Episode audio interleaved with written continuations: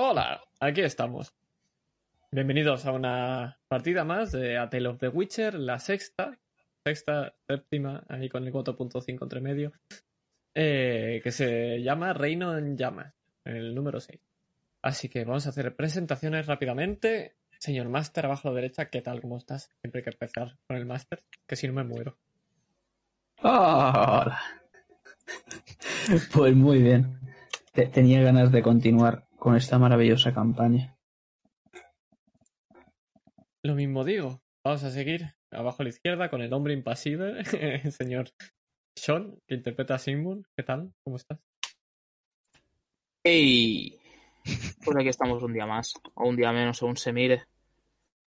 Según a lo que quieras. ¿Un día más a morir o un día menos de vida? Lo que tú quieras. Claro, ya está. Coge. cuestión es morir al final. Da Exacto, igual, da igual el camino que cumplas.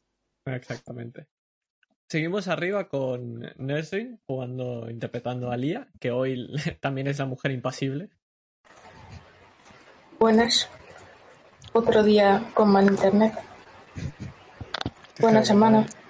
Eh, Y estás en un país de, de primer mundo y estas cosas, de verdad.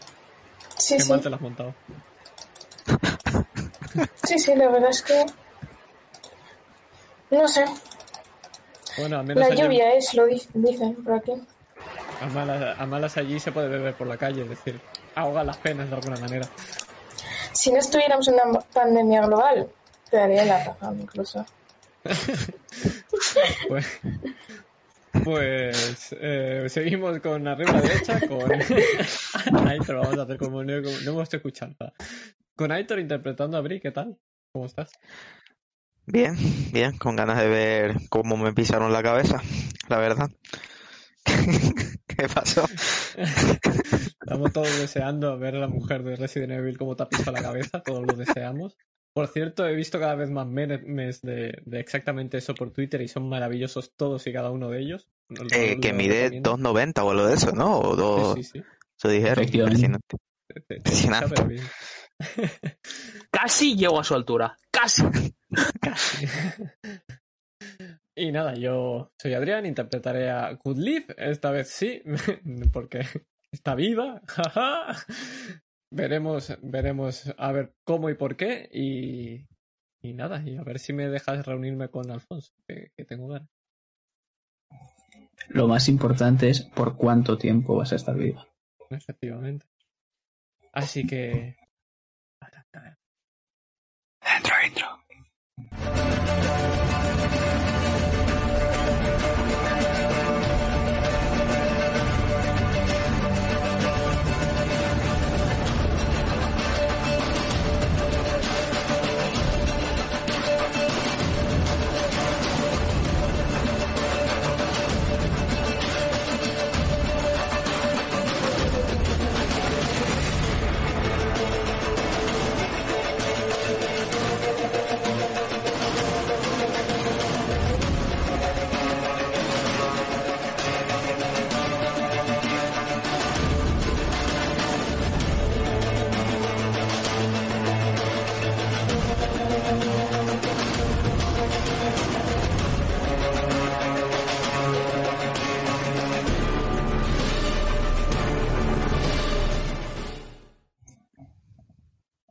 Estamos de nuevo y sin más dilación vamos a dejar en manos del máster el resumen de hoy.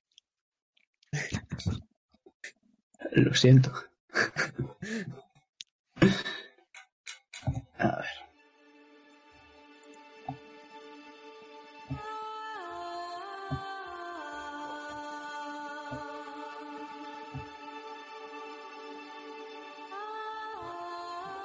Pues vamos a volver a esa habitación que vimos de la Reina de la Noche. Con esas cortinas en la cama central, en el que se veían dos siluetas de mujeres desnudas que reían y gemían de vez en cuando. Que justo enfrente tiene ese gran cuadro con la reina y sus princesas todas vestidas de negro y justo a la derecha teníamos el, el cuadro de Soren Manjas, el caballero lobuno. A la izquierda teníamos un pequeño escritorio donde estaba el, tablero de ajedrez.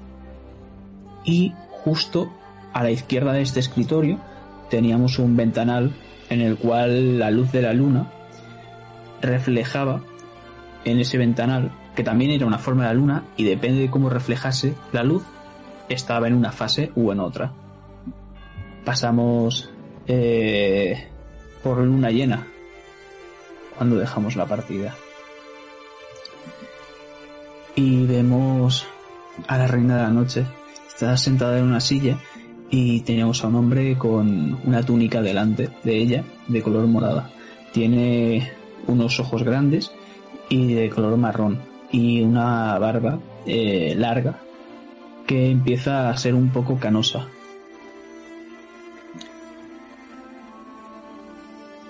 Bueno, querido, ya sabes, vinieron ayer los amigos de Buldiz. Ya sabes, la ricachona de Tusan. Me da igual, Velorina. Yo lo que quiero es que no me vuelvas a mandar a hacer nada de esos portales en la vida. Claro, querido, claro. No te preocupes la última vez. Pero ¿te lo pasaste bien o no? Ya sabes, eso es la sala del portal glorioso, cuidados intensivos, dragones y mazmorras, unas habitaciones bastante curiosas.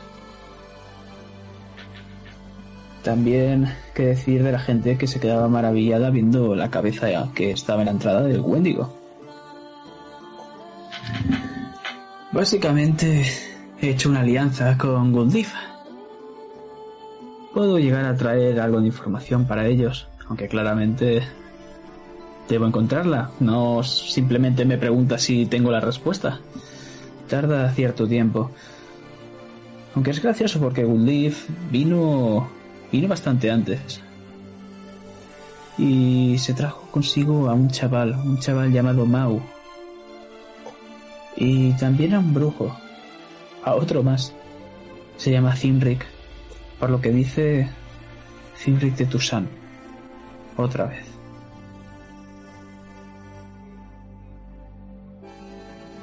Parece ser que quiere acabar con una guerra que está a punto de empezar. Veremos si es capaz de conseguirlo. Claro, reina de la noche, lo que tú digas. Si me disculpas, tengo que buscar a Soren. Ya sabes, el ataque a la fortaleza no se hace solo. Que vaya bien y no vuelvas a contactarme, por favor. Se abre un portal dimensional de un color azulado por la superficie y vemos justo en el centro cómo es de color negro y es como si chuclase todo lo que entra. Y con una mirada un tanto decepcionante de este hombre, de John, de Daivon, nos vamos a otro lugar.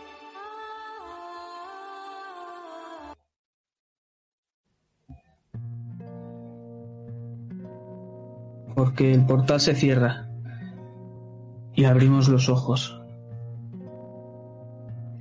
Y estamos en una caravana, en pleno movimiento. ¿Qué edad tienes, Sigmund? Seré pequeñito, seré todavía un niño. Siete, ocho años, quizás, nueve. Perfecto. Pues estás justo cogiendo las correas y tirando de ellas, estás controlando tú la caravana. Y justo a tu lado está sentado Zinric, este hombre de ojos grandes, amarillentos como, como el ámbar, podríamos decir, y rasgados como los gatos, que tiene el pelo rapado y ahora mismo no tiene barba. Está totalmente afeitado podemos ver cómo eh, tiene el pelo recogido en un pequeño moño. Es un hombre alto y corpulento.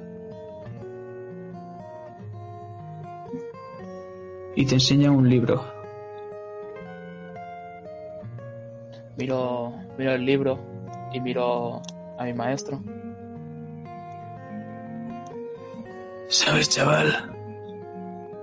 Esto te lo tienes que saber, saber de pe a pa. Si no, un día no volverás y puedes ver cómo te sonríe y en el cuello puedes ver una gran cicatriz. Me... ¿Había visto la cicatriz o es la primera vez que la puedo disivar, la puedo ver bien? Es la primera vez que la puedes ver bien. Me impacta. Me impacta la cicatriz. Soy un niño todavía, no... No sé qué puede causar eso, no... No coincido. No te preocupes, pronto tú también tendrás una. Y empieza a abrir el, el libro. No dice eso, abro los ojos como platos, en en plan de no. Podemos ver escritos antiguos sobre cómo cazar monstruos. Podemos ver ghouls, podemos ver vampiros, podemos ver hasta hombres lobo, un sinfín de criaturas. Pero él... A eso, eso no le interesa ahora mismo. Él te lleva a las últimas páginas. Chico, esto es muy importante. Ves unas páginas amarillentas y polvorientas. Y un título. El dogma. Lo... Chico. Atiende, por favor. Un brujo morirá siendo un brujo. Nunca va a poder dejar de serlo. Y es por eso que jamás conocerás el amor. No debes hacerlo. Nosotros somos la última defensa de la humanidad, chico. ¿Entiendes? Lo miro a los ojos. Miro esas páginas, pongo mi mano encima. Triste. Después de lo que me acaba de decir mi maestro. Pero... Maestro, Sí, Sigmund. ¿Se puede vivir sin amar? Debes vivir sin amar. Voy a ver el libro, muy serio. Pues puedes ver como una persona de ojos muy parecidos a los de Zimrick, pero con una gran melena rubia, se acerca. ¿Qué pasa, chavalín? No hagas caso de lo que dice este viejo tonto. Yo te enseñaré lo que es bueno. Puedes ver a Rag, un hombre más pequeño. Más o menos debe tener la misma edad que Zimrick. ¿Qué dices? ¿Te vienes conmigo? Lo, lo miro extrañado. Pero... Me quedo cerca de mi maestro. No... Lo, lo miro raro. No le hagas caso, Sigmund. Y de golpe se para la caravana. Hoy voy a enseñarte una última lección, amigo. Baja, coge las espadas. Bajo.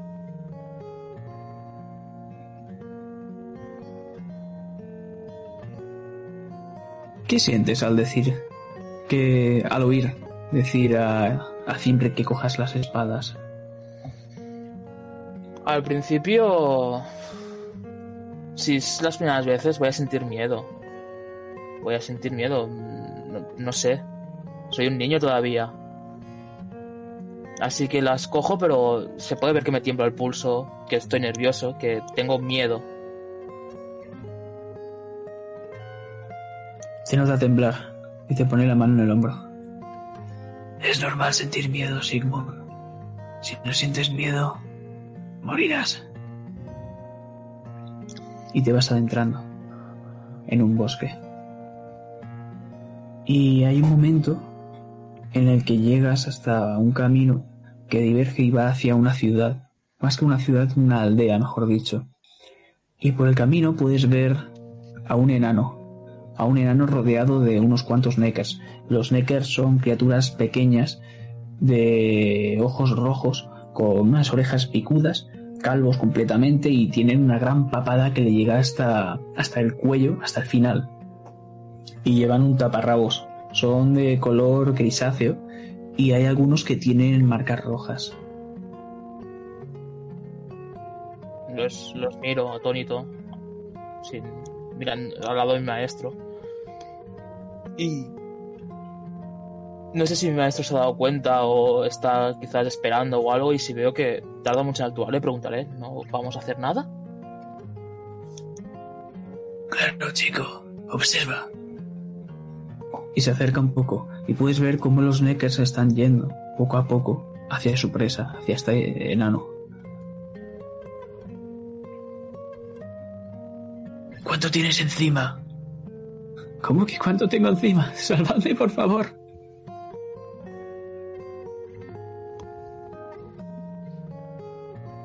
¿Sabes? Todo el mundo dice que todo esfuerzo tiene su recompensa. Pero es mentira. Toda recompensa tiene su esfuerzo. Puedes ver cómo los Neckers empiezan a saltar y a destrozar a este enano. Él coge una espada, la de plata. Esta vez no cierres los ojos. Y con una maniobra de, de estoques hacia el enemigo, eh, acaban muriendo todos. Y puedes ver cómo está rebuscando al, al enano. Me acerco. Los brujos, Sigmund, somos odiados y temidos por todo el mundo. Nosotros no nos arriesgamos. Y por eso necesitamos una recompensa. Si la gente se niega a darla, espera que mueran y roba lo que queda. Con suerte puedes ir al pueblo y pedir a su familia que te den una recompensa.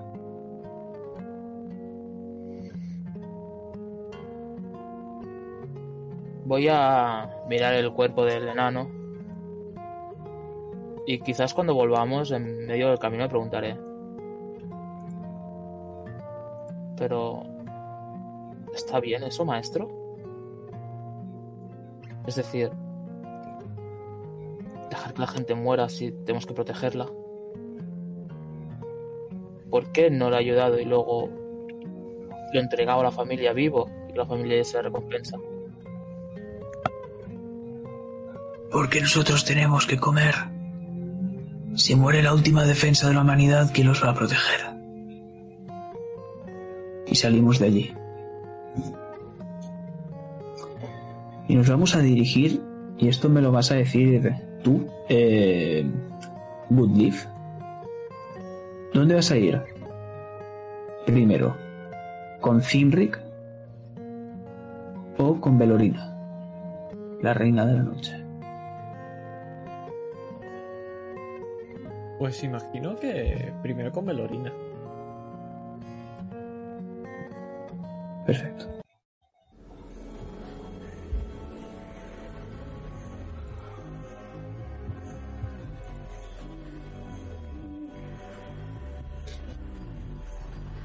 Querida, siéntate.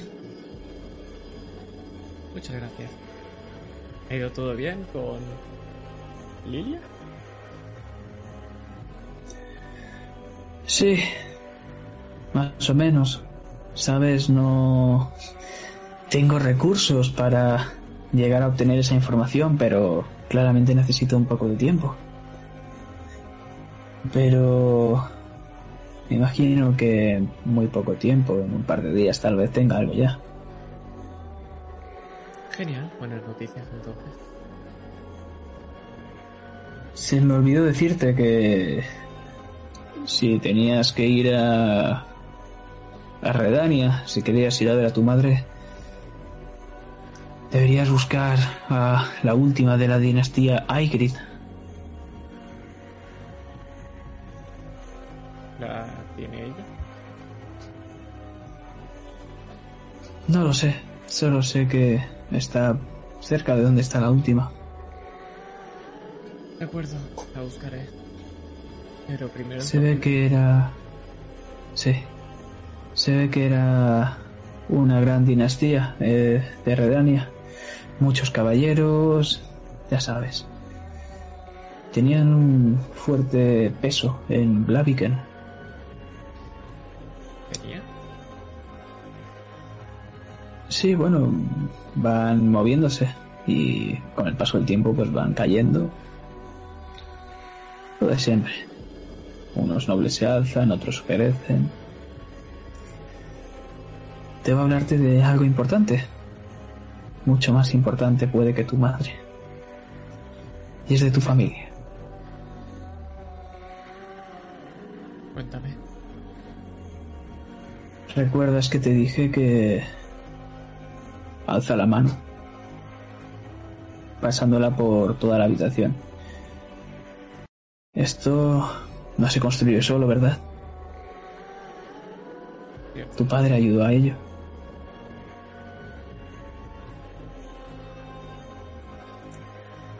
Pues claramente sabrás que esto cuesta una fortuna.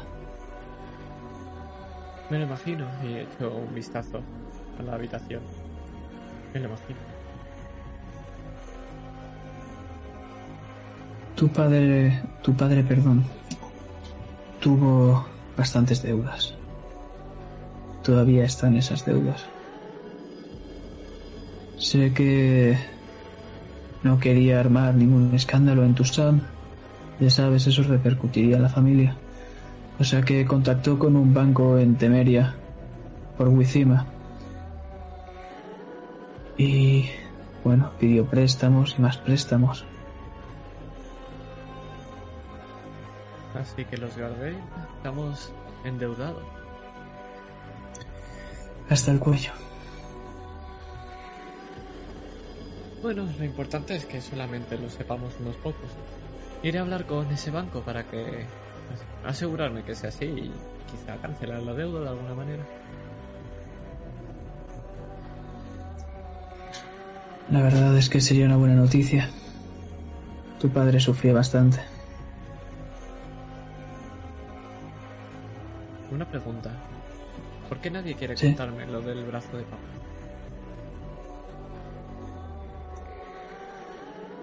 Es un tema delicado.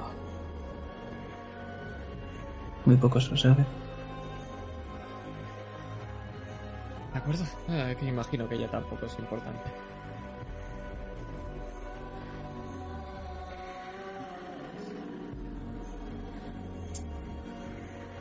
Algún día te lo contaré. O él te lo contará, ya sabes, el renegado. Esmeralda me lo contará. Me gusta más ese nombre. Seguro que a él también le gusta, aunque no lo reconozca. Y te dejamos saliendo por la puerta. Y nos vamos a ir al torreón. A los pies de ese torreón, mejor dicho.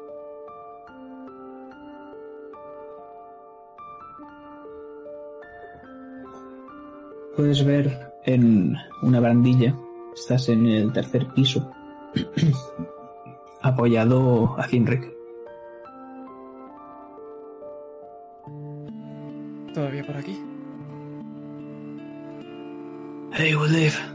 Sí. Te ha dicho Velorina que vengas. Gracias. ¿Cómo está? Sigmund. Bien. Parece que bien. Está buscando algo y me gustaría poder ayudarle. Entonces no está bien, Woodleaf. Ya sabes lo difícil que es hablar con él y que te cuente su pasado. Lo sé perfectamente. ¿Sabes? Desde la muerte de su familia, sido capaz de ir a verle. Muchas veces lo he intentado, pero se me hace imposible. ¿Por qué? Estoy seguro que se alegraría de verte. Tu maestro, al fin y al cabo. ¿no? Porque por mi culpa su familia está muerta.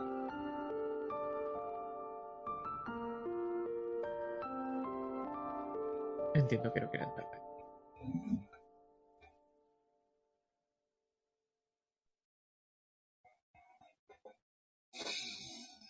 Digamos que alguien puso una diana en mi espalda.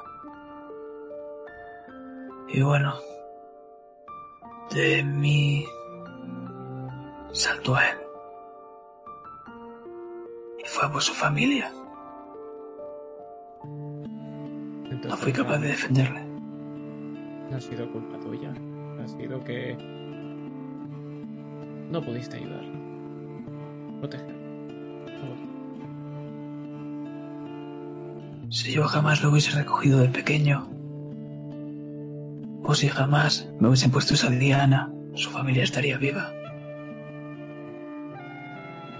Me acerco a la barandilla y miro al mismo lugar que mira él. ¿Sabes? Siempre dice que los brujos no tenéis sentimientos, pero. Ahí dentro hay algo que le toca así. En el pecho. Siempre lo decimos. Porque no queremos en realidad hacer daño a la gente. No físicamente, sino emocionalmente.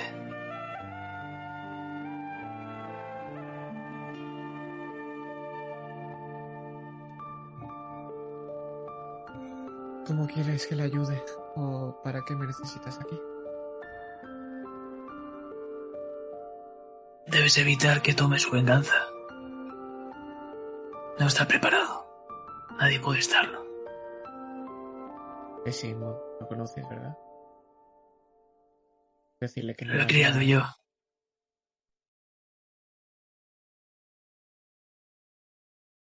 Lo intentaré. Quizá mandándole mucho trabajo. Por cierto. ¿Qué tal está tu familia? Bueno, desde la desaparición de papá ha estado todo un poco revuelto. Victoria se marchó hace tiempo. La guerra se avecina y ella tiene un papel importante. Y... Bueno, Lucres le gusta quedarse en las sombras. Y... moviéndolos. Como siempre, ¿verdad? Efectivamente, como siempre.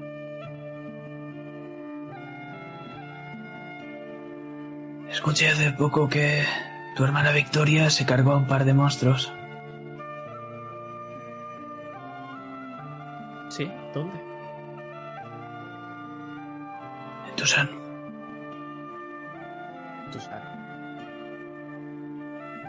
¿Qué? Sí, antes de partir.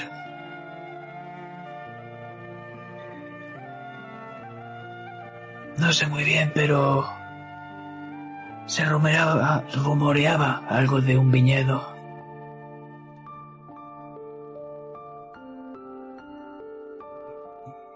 Creo que me suena.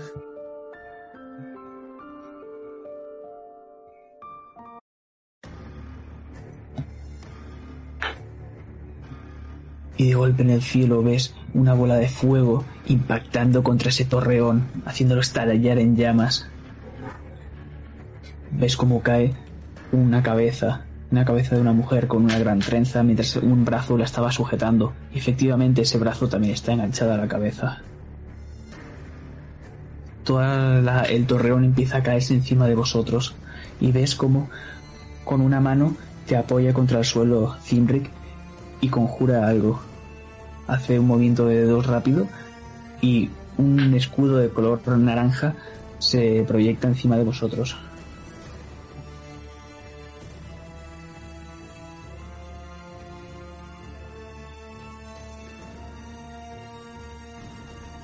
Yo me agacho con. cubriéndome con lo que sea, no sé ni qué está haciendo, así que. Me tapo con las manos arriba y.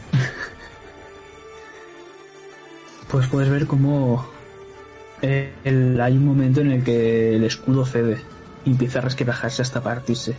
Y él coge y te empuja, te empuja con el brazo izquierdo. Y cuando hace eso, cae todo encima de su brazo.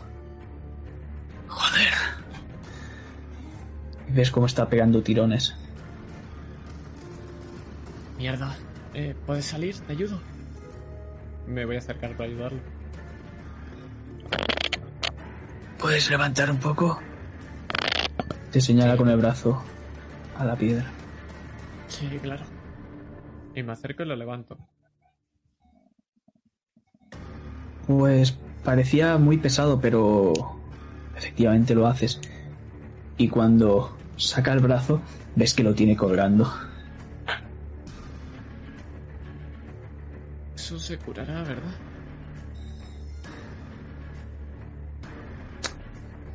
Eso espero. Será mejor que te largues de aquí. Ves a los establos. Lo siento. Me voy a marchar y antes de girarme, antes de, de irme y desaparecer, le voy a mirar por última vez. Y le diré, Sigmund estará bien. Al fin y al cabo es un compañero.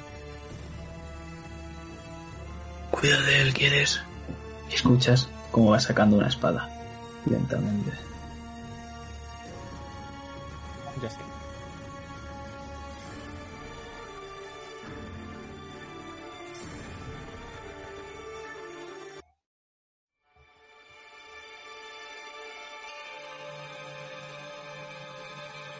Y nos vamos.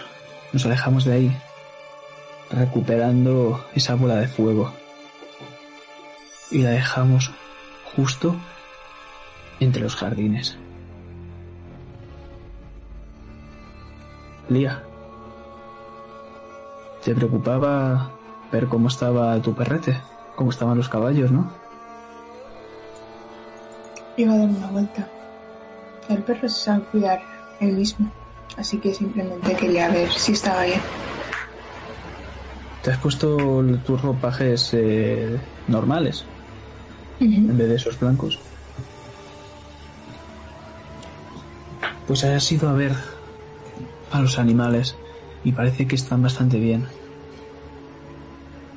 Ves al perrete que estaba hecho una bola y cuando te, ha- te has acercado se ha levantado y ha empezado a mirarte sacando la lengua fuera. Me acerco, le pongo la mano en la cabeza y me acerco un poquito más a los caballos para ver de cerca si están bien. Efectivamente, están perfectamente. Y cuando le has puesto la mano por encima de la cabeza, has visto cómo ha empezado a oler, a blisquear. No lo ha hecho por el suelo, no, lo ha hecho más por alzando la cabeza. ¿Qué pasa, chico? Y puedes ver cómo está mirando hacia los jardines y está empezando a gruñir. Me doy la vuelta. Mm, ¿Qué es lo que hay? Pero fijarme bien. No suele pasar esto con Thorn. Pues te viene un olor extraño. Es como si cogieras un caldero, lo llenases de vino y le metieses fuego.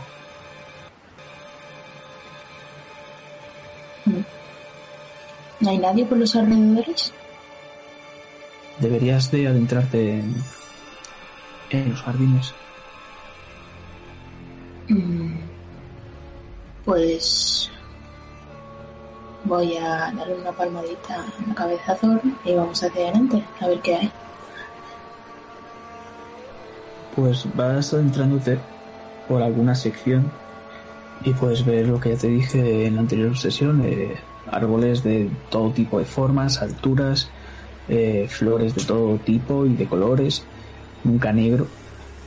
Y puedes ver ropajes, ropajes por el suelo, pero hay mucho silencio y no ves ninguna persona.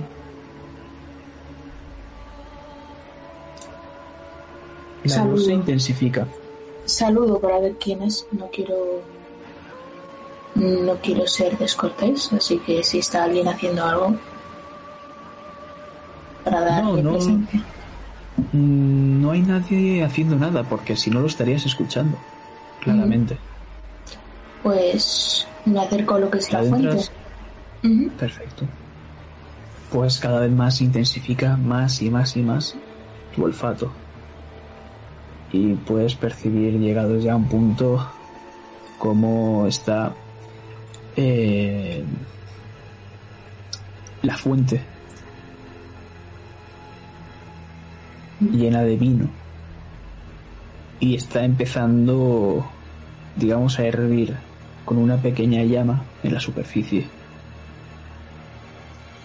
Podemos ver cómo Oh, podemos ver cómo hay gente que está dentro y está siendo quemada viva en esa fuente con ese vino y hay un montón de gente que está maniatada tumbada en el suelo y hay una mujer que se sienta a orillas de esta fuente Quiero que me describas a Nora. ¿Cómo es?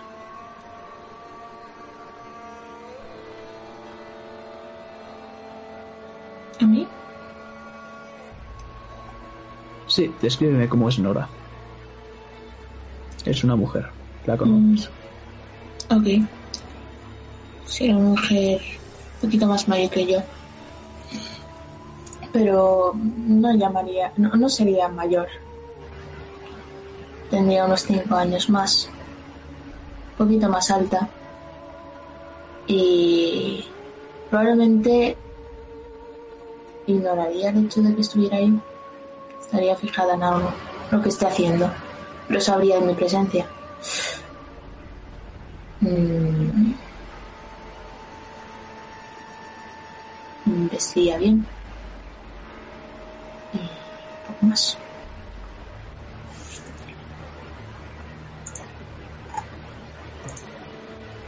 Pues tengo una pregunta para ti y es ¿qué hiciste a Nora?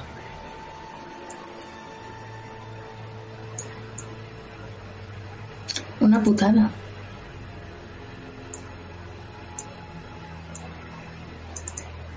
La verdad es que em,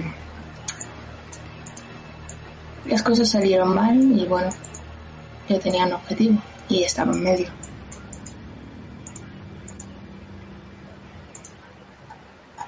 ¿Y cómo acabó la cosa? Si no recuerdo mal, tenía un brazo mutilado. Pero no sé más de eso. Que yo sepa, le han, le han ayudado. Ha recibido ayuda. Al menos lo que me informan más tarde. Perfecto.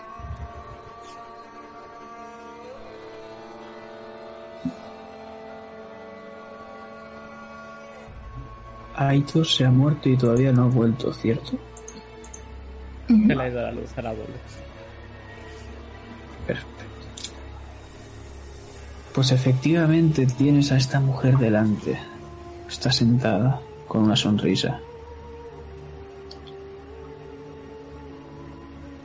Y bueno,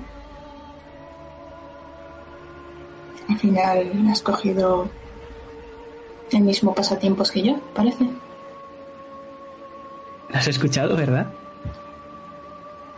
Gente quemada viva. Eh, Mensaje para ti.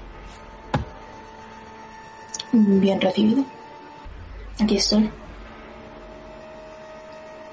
¿Qué te trae por estas maravillosas tierras de Temeria?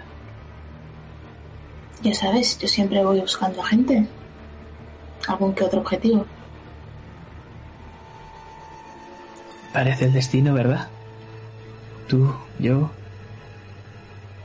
Una noche tan preciosa como esta. No sé si destino, pero parece una persona rencorosa. Sabría que me encontraría contigo tarde o temprano. Tampoco eres lo suficientemente inútil como para no hacerlo. no voy ocultando mis mis marcas, al fin y al cabo. Ves cómo te ha levantado el brazo, ese brazo mutilado, ahora con un muñón. Te dije que te habían socorrido. ¿Quién era? ¿Bandidos? ¿Algún que otro viajero? No lo recuerdo. Una nueva familia. Mm, ¿Y sabes qué? Te la voy a presentar. Es más, se la voy a presentar a tus amigos. Espero que no sean los de la fuente. No. No, no, no. Y ves cómo alza su otra mano.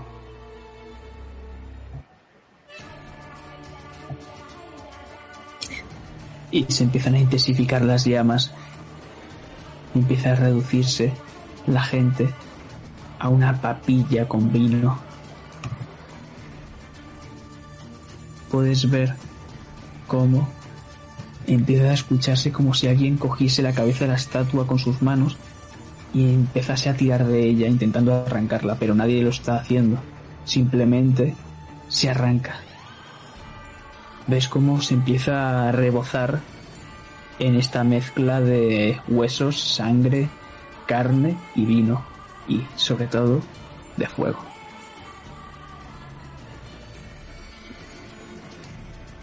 Dime,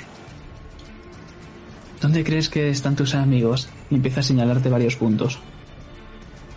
Tal vez ahí. Te señala una habitación. Ahí no, ¿verdad? Pero si apuntamos un poquito más arriba y apunta al torreón. ¿Ahí crees que está? No lo sé. No soy su madre. Son mayorcitos al fin y al cabo, ¿no crees? Pues que a lo mejor el golpe te está haciendo Y- delirar. La cabeza sale disparada cubierta de llamas contra el torreón. Puedes ver cómo se escucha un gran estruendo y puedes ver el torreón cómo va cayendo, haciéndose pedazos. Puedes ver cómo empieza a salir de la nada un montón de personas totalmente de negro, no como las princesas de la reina, sino podríamos decir como si fuesen ninjas, por lo más parecido. Y ves cómo sacan dagas y se acercan a los cuerpos de la gente que está maniatada en el suelo y empiezan a degollarlos. ¿Esta es tu nueva familia? Sí, ¿te gusta? Bastante útil. Al fin y al cabo, has tenido suerte, ¿no? No tanta como otros si te vuelve a enseñar ese muñón. Pero tal vez con un poco de magia y un brazo nuevo tenga más suerte, ¿no? Y te está mirando tu brazo.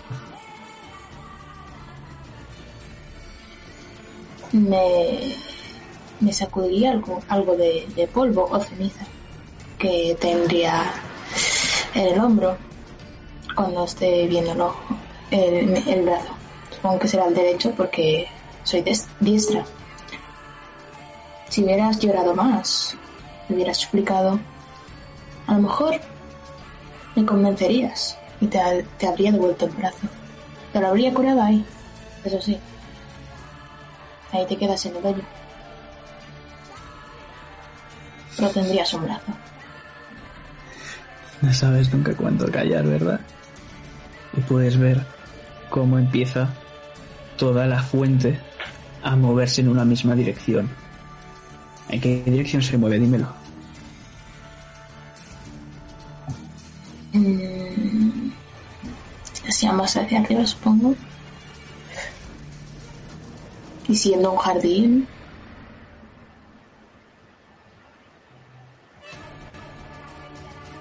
Pues empiezas a ver un remolino que empieza a salpicar los jardines y los jardines empiezan a quemarse. Todas las flores empiezan a volverse negras, todos los árboles también. Y puedes ver cómo se empiezan a juntar y juntar las llamas. Puedes ver cómo sigue moviéndose ese remolino y cada vez se hace más grande y empieza a subir hacia el cielo.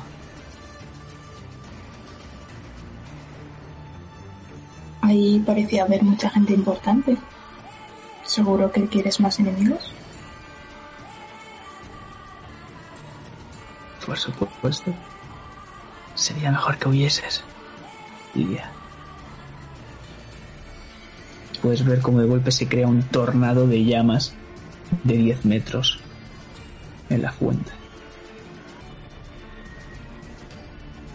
Puedes ver cómo esta gente que va de negro empieza a correr yendo hacia las puertas de la mansión.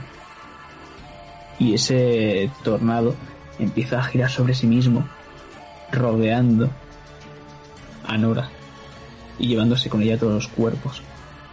Y hay un momento en el que tiene tanta velocidad rodando que justo pasa por enfrente de ella y le da así con el dedo, como si fuese un capirote, y te lo envía hacia ti. Corre, Lia, corre. Pues si esta señora no quiere ir a por mi culo, voy a ver a los caballos otra vez. No sé si va, si se está moviendo hacia mí. O está parada. Ella no, pero el tornado de 10 metros de fuego está yendo por ti. Efectivamente. Pues nos vamos. Perfecto. Tú vas a ir viendo cómo van a empezar a entrar. Puedes ver a una mujer que me gustaría que Goodleaf describieras tú. Es una mujer bastante grande. Si quieres te puedo decir hasta su nombre. Se llama Ilfer. Pues que no lo conozco, así que me lo tengo que inventar, ¿verdad? Tú no la conoces, pero puede que alguien de la familia Gacten sí que la conozca. Vale. Pues es bastante grande. ¿Es la misma que ha estado con Bri? No. Es la misma que estuvo en una batalla. En la Segunda Guerra Nilfgaardiana. Vale, vale, vale. Eh, es una mujer grande y corpulenta. Y lo que destaca es el peinado. Tiene un peinado rapado completamente y tiene unas trenzas que se muy pegadas a la cabeza, al lado derecho. Tiene una tez eh, ligeramente morena y unos ojos de color negro.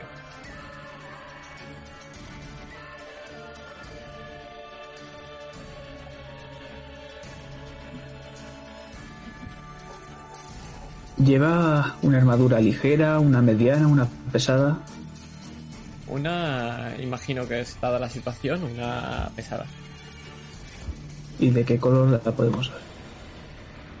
Es de un color dorado. Es plata y dorado. Pues podemos ver cómo porta un gran martillo que en el pomo tiene un pincho como si fuese el de una lanza. En el martillo tiene un logo. ¿Cuál es ese logo? Es un lobo que es de color blanco. Está grabado encima de ese color dorado que sigue por el mismo martillo. Y se ve esa pintura blanca por encima.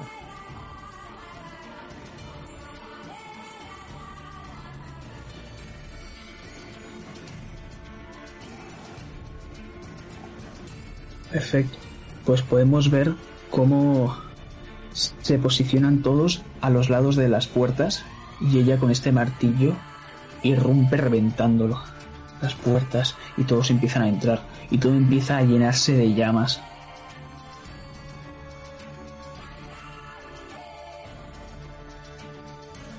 Pero nos alejamos de ahí.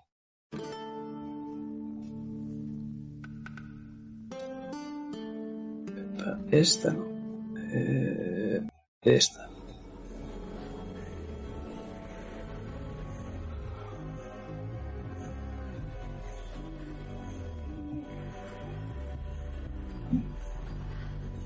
Sigmund, estás recorriendo los pasillos. Dime, ¿en qué planta estás? ¿En la segunda o en la tercera? Pues supongo que después de haber reunido con la con la con la reina y tal, yo ya me habría salido para afuera, porque estaba buscando el brujo, me habría puesto mis cosas. Y esto es antes del ataque ahora o es justo en Aquí no ha habido ningún ataque. Vale. ¿Quién ha dicho ataque? pues nada, como nadie ha dicho nada, estaría quizás en la primera planta. ¿En la segunda o en la tercera?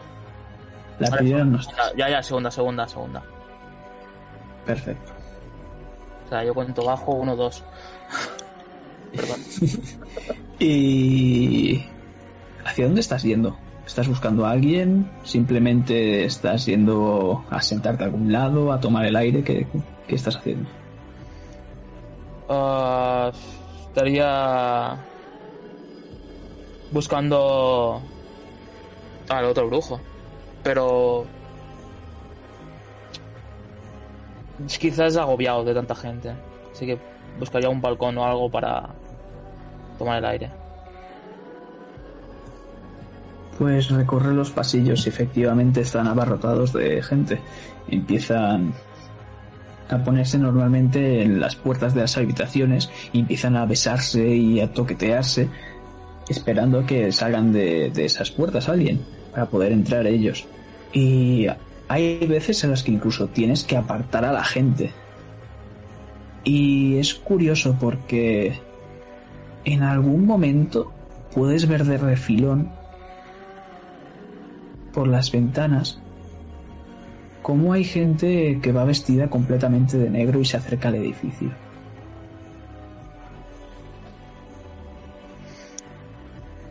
Las observo.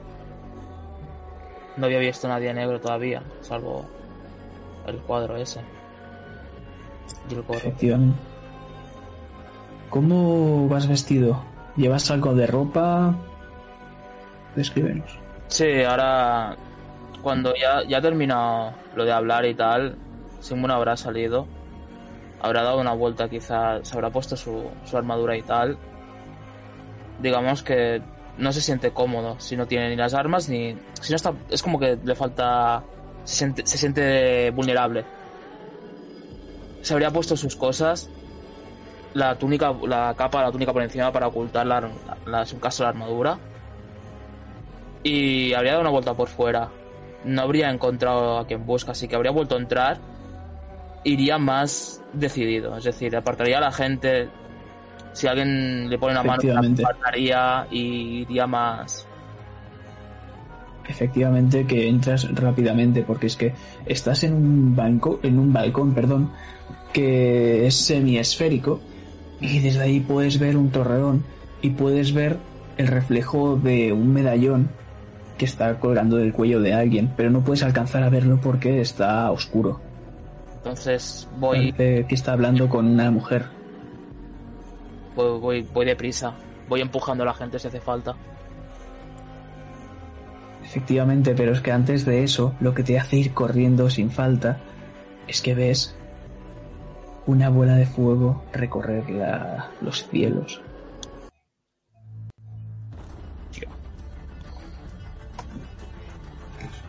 Por un momento has tenido que agarrarte a ese balcón, porque es que ha sido tal estruendo que parecía un terremoto incluso. Ves como la gente empieza a salir despavorida por todos los lugares y te cuesta más ir entre esta gente.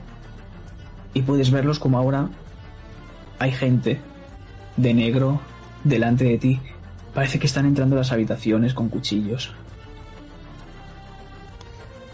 Saco, desen- desenvaino mi mandoble, el, el de acero. Y cuando lo haces puedes ver como uno de ellos se gira, te mira y va corriendo a por ti.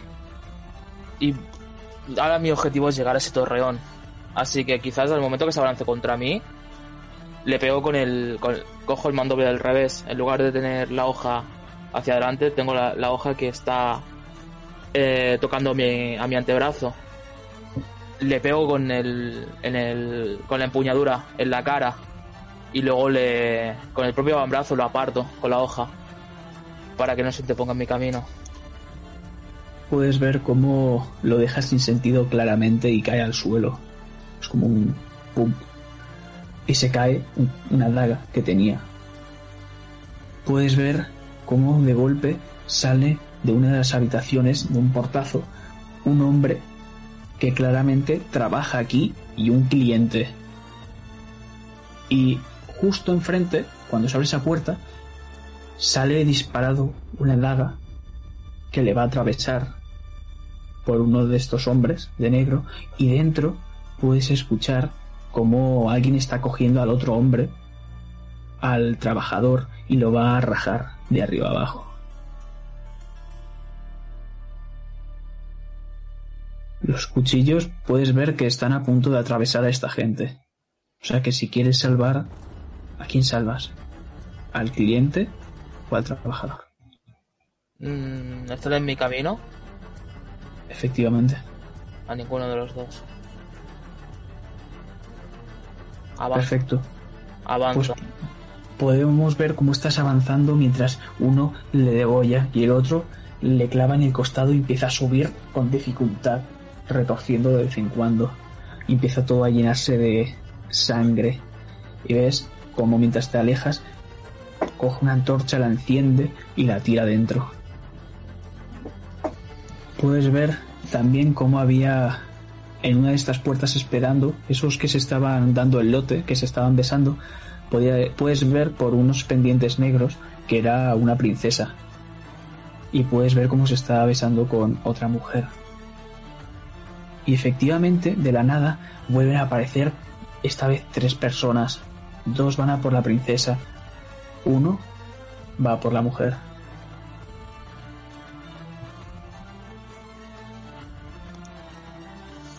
Si es. Si están en mi camino, los apartaré. Ahora mismo, Simon solo quiere llegar a ese torreón. Ha visto esa bola de Si fuego. quieres, si quieres salvar a alguien, podrías llevártelo con la espada por el camino. Sí, O sí. puedes apartarlos y ya está. Pero No, esa no, gente no. morirá. Es decir, yo voy andando. Si están en medio, los de negro van a morir a manos de mi espada. Sí, efectivamente, están por el medio todos. A la habitación. Va a ir de, de frente, directo. Pues dime, ¿vas a ir a por los dos? ¿O a por que están yendo a por la princesa? ¿O a por la que solo hay uno que está yendo a la mujer? A por los dos. Descríbeme cómo los matas, por favor. Supongo que Simon va andando por el pasillo y se encuentra este, este panorama. Y justo Está todo lleno de gritos y gente despavorida corriendo, llena, lleno de sangre, empezando a arder poco a poco todo. va, va, quizás caen trozos de madera y va como que apartando un poco. Y va apartando a la gente. Ya no, antes quizás las apartado con un poco de cabeza, ahora directamente las empuja y las arroja ca- escaleras abajo o las mete dentro de una habitación mientras va directo. Y supongo que entre medio encontrará a esa princesa con esos dos guardias.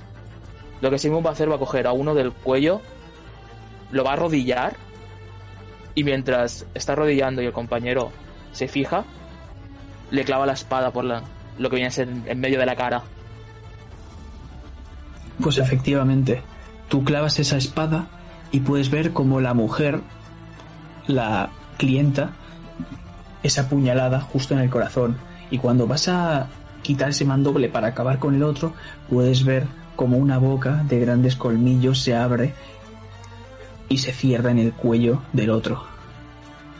Y lo arranca, chorreando, y el tío cayendo desplomado al suelo. Y te sonríe.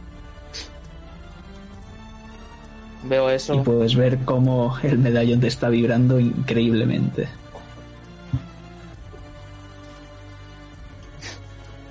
Simon sonríe. Y justo mientras sonríe, rebana la, termina de rebanar la cabeza del que tenía el mandoble. Y el que tiene todavía arrodillado,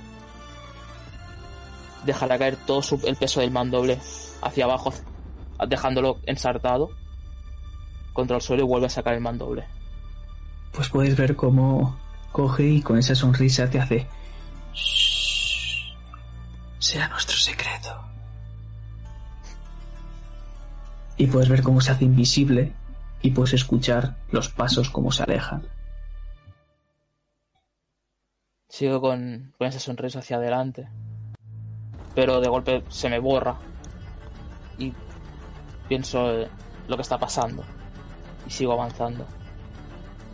Pues justo estás corriendo y puedes ver a ese chaval, el del sombrero, al que ya conocemos que su nombre es Mau, a ese chaval joven de 20 años, que es el que destrozó la, la botella de color rosa contra la pared. Y tú estás yendo hacia las escaleras y él parece que también, pero desde la otra dirección. Y hay un momento en el que vais a llegar y ¡pum! chocáis. Ahora mismo no lleva ningún sombrero. Lo miro. ¿Qué haces? Apártate. Debería salir de aquí. Tú deberías salir de aquí. Y puedes ver cómo de golpe de la espalda saca una ballesta enorme. Lo miro. Lo medio analizo. No es vale que sepas usarla. Y lo ignoro completamente y avanzo. Y vas a avanzar. Pero de golpe escuchas cómo empieza a crujir todo el techo. ¿Qué vas a hacer? Estás lejos para llegar a esas escaleras y el techo va a empezar a caerse.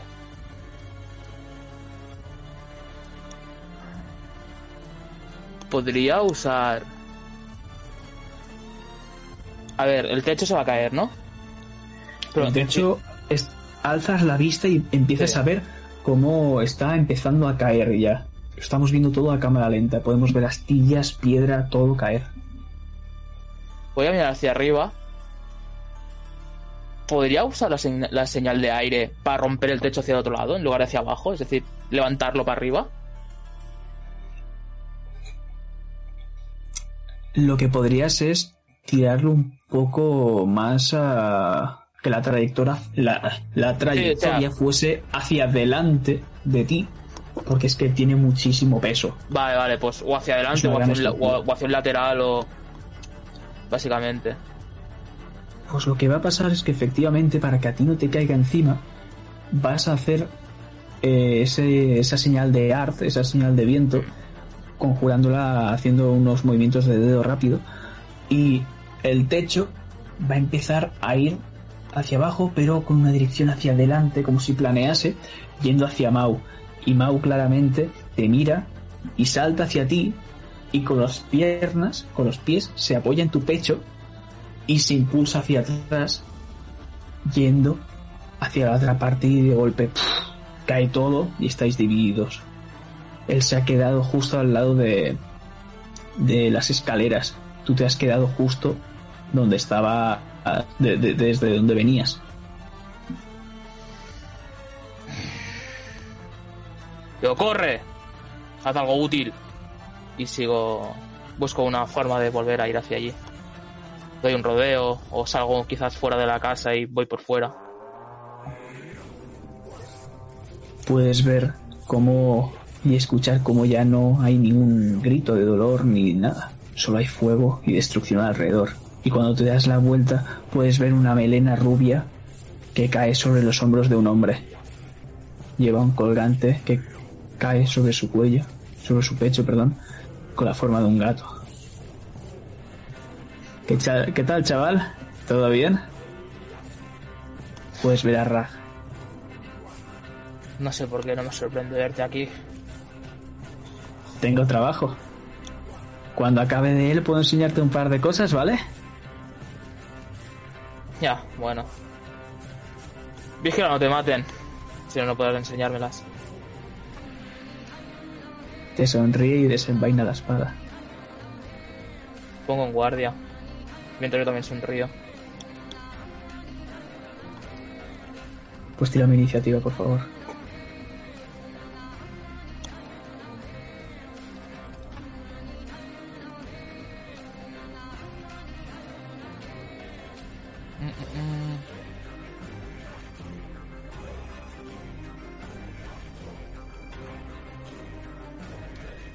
27.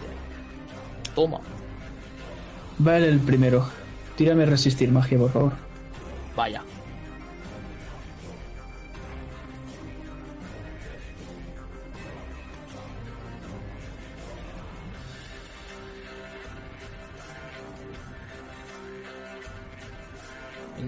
Perfecto. Vas a estar aturdido. O sea que él va a ir a por ti y te va a dar dos mandoblazos gastando una acción extra. A ver. mm, mm.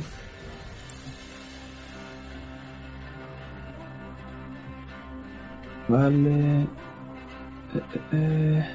El primero va a la cabeza. Vale. El segundo va a ir al torso. No hace falta que me tires tu defensa. Perfecto. Oh, sí, me tienes que tirar una defensa. ¿Puedo bloquear la- pista? Ahora mismo estás aturdido. Él con sacar un 11 te da. O sea que, primero de todo, necesito saber qué, qué defensa tienes en la cabeza, el valor. Ah, o sea, te digo qué valor tengo defensivo. Sí, 8. Vale. Pues te voy a tirar daños. Vale, tienes 8. 8. le restamos 8. Ponte que tienes 7 ahora en la cabeza. Vale. Y 8 por 3, 24. Vale, tírame defensa. Ahora describimos qué pasa. La defensa es para el segundo. Porque ahora, de golpe, al sentir dolor, has vuelto en sí. El segundo fallará. Perfecto. Me quito 24 de vida entonces. Sí.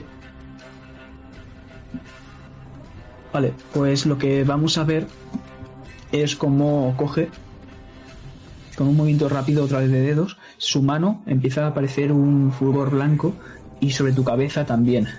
Y de golpe tu visión se nubla y no sabes exactamente dónde estás, pero es como si todo te pesase.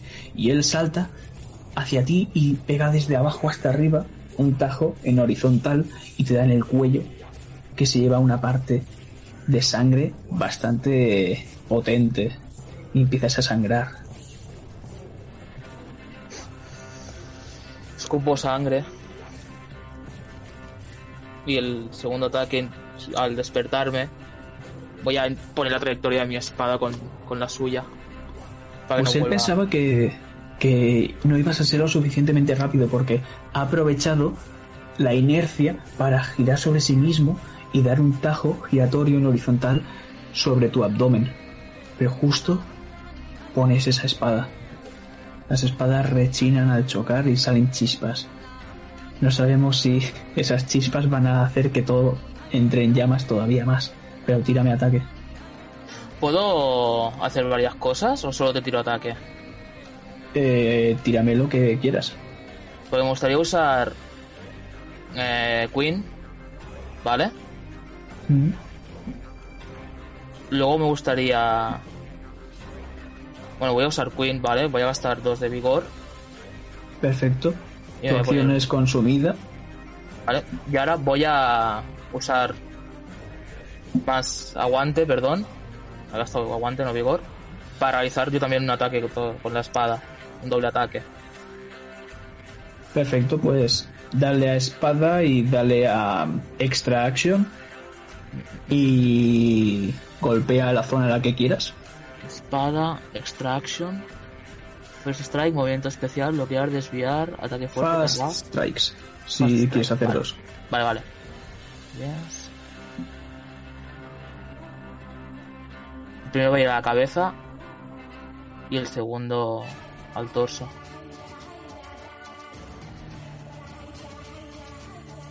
Vale. Te tiro dos, esquivar, zafarse.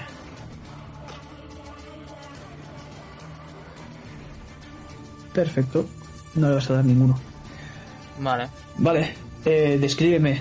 Haces un movimiento con los dedos e invocas la señal, conjuras la señal de, de Quen. Hmm. ¿Qué, qué podemos ver? Como de golpe alrededor de Sigmund, una aura de color amarillenta aparece y aprovecha Sigmund que mientras aparece y le recubre el brazo y mueve el mandoble con una mano, porque con la otra estaba intentando aguantar la mano de, de para que no termine de cortarle el cuello.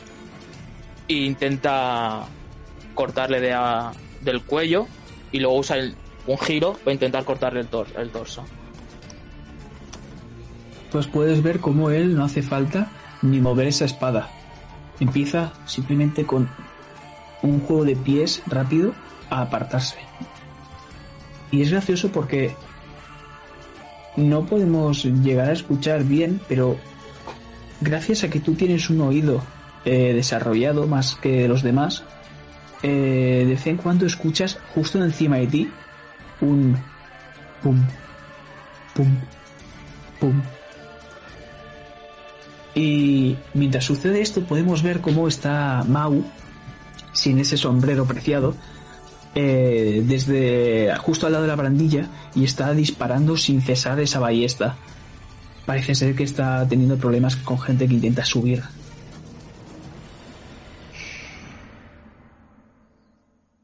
Tírame, por favor, eh, eh, esquivar. Dos veces.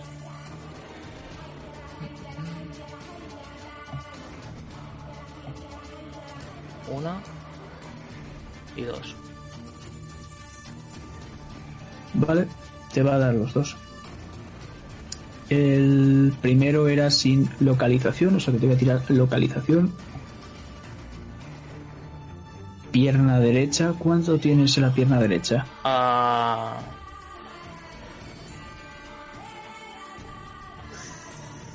Cuatro. Vale, pues ponte que tienes tres. Yo tengo Queen, acuérdate. Es cierto. ¿Cuánto te ponía el escudo? Eh... Al quíntuple de, agua, de aguante. He gastado de aguante, el quíntuple. He gastado dos de aguante. Que es el máximo Dos que de puedo gastar. aguante, ¿no? 10. Vale, entonces eh, quítate, o sea, ya no vas a tener escudo. Sí. Van a entrar 15. Y tenías 4, me has dicho, en la pierna derecha, ¿verdad? Sí. Perfecto.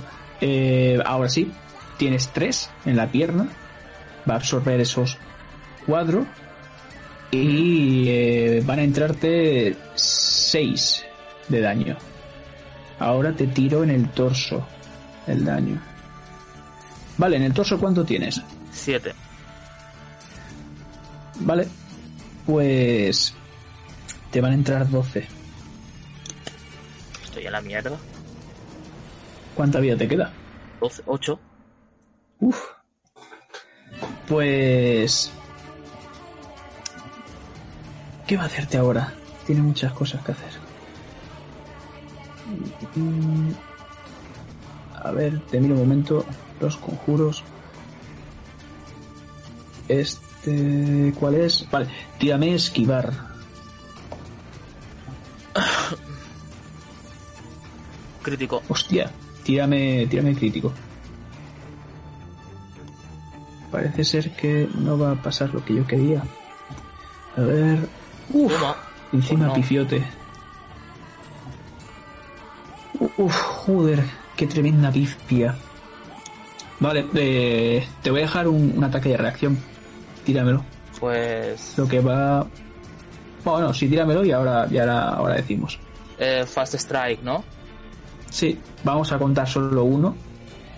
Vale. Bueno, salen los dos. 27. Perfecto. Le voy a poner un menos 3, creo que bastante justo. Y le vas a dar. Vale, ¿dónde, dónde iba? Ay, bueno, es verdad tengo que tirar localización. 4. Al torso. Al torso. Vale, a ver. Guay.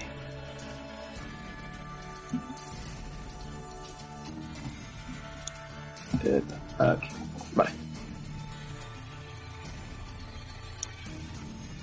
Vale. A ver, a ver, a ver.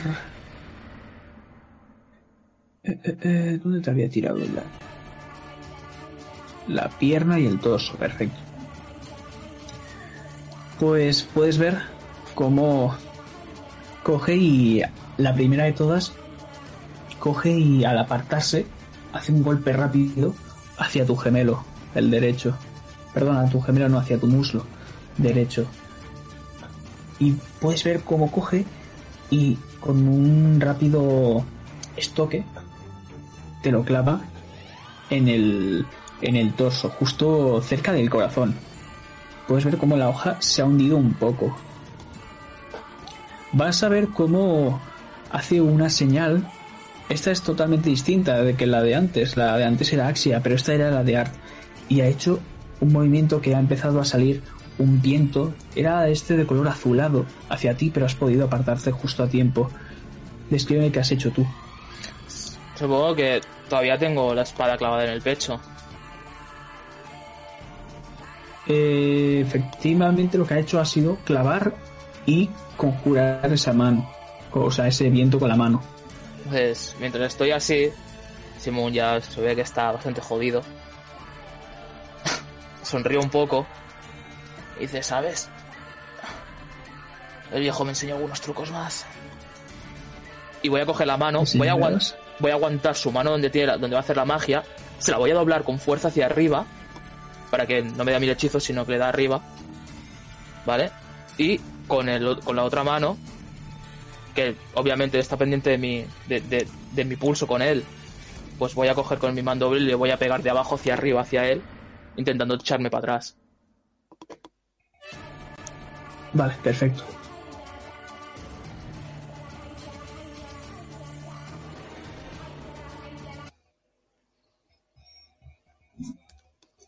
Porque efectivamente pones esa mano hacia arriba y escuchas pum, pum, pum, pum, cada vez más rápido y más fuerte.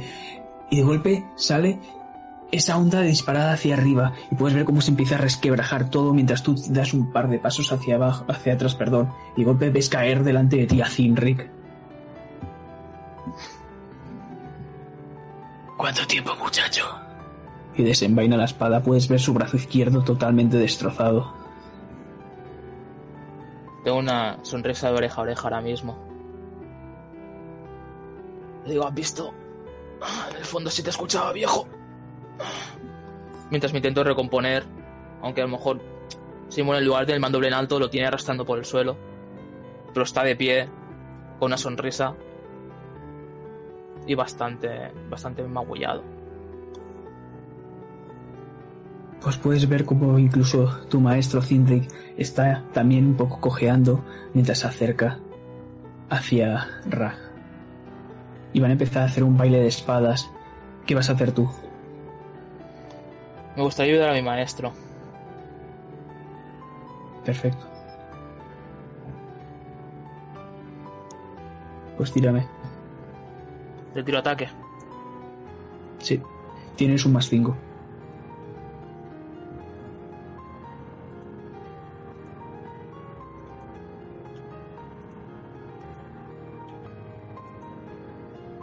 29 y 31.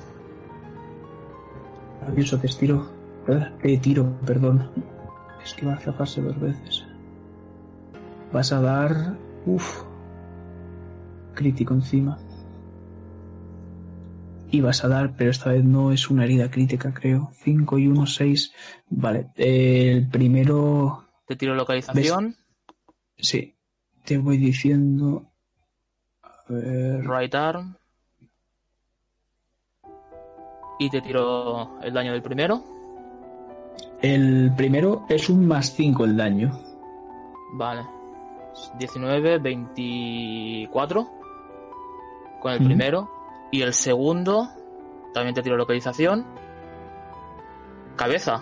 Uf. Y te Madre tiro daño. mía. Y te tiro daño. 20. Tíramelo, tíramelo. 20 de Vale, daño. no, no hace falta que sigamos jugando a The Witcher, ya, ya nos lo hemos pasado. ¡Bien!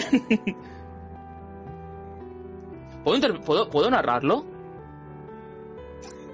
Sí, lo que te voy a decir es que está Finric cuando ha salido estaba cojeando con el brazo medio destrozado, totalmente partido y saliendo sangre, se está acercando y está pegando mandoblazos con una sola mano y no, no sabes cómo puede llegar a pegar tales mandoblazos solo con una mano. Tú no puedes hacerlo, necesitas las dos.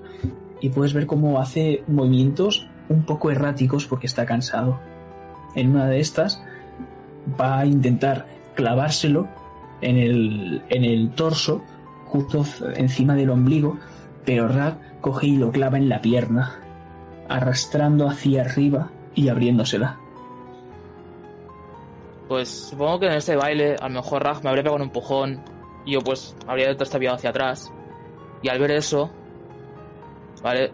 Simun vuelve a tener imágenes de cuando se acercó la primera vez.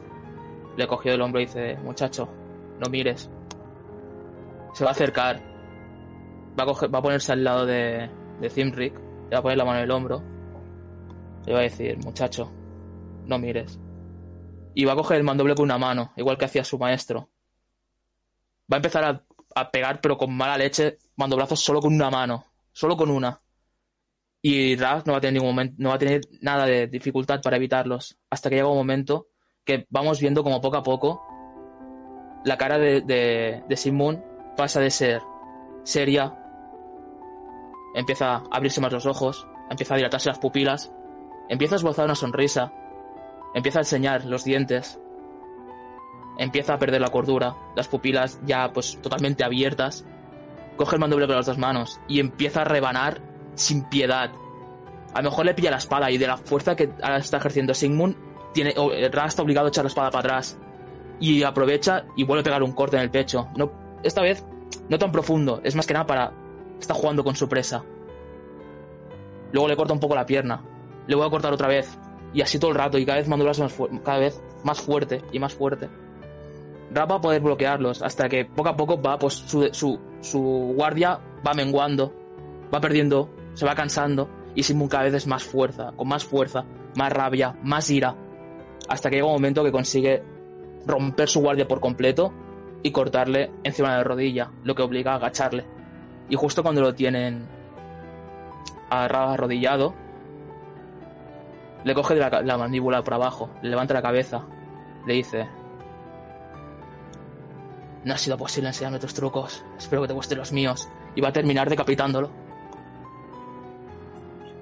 Y vemos esa, esa cámara lenta, esa espada, como va lentamente hacia su cuello, mientras te dice, has crecido, chaval. Y la cabeza sale rodando por el aire, yendo a una habitación que está en llamas.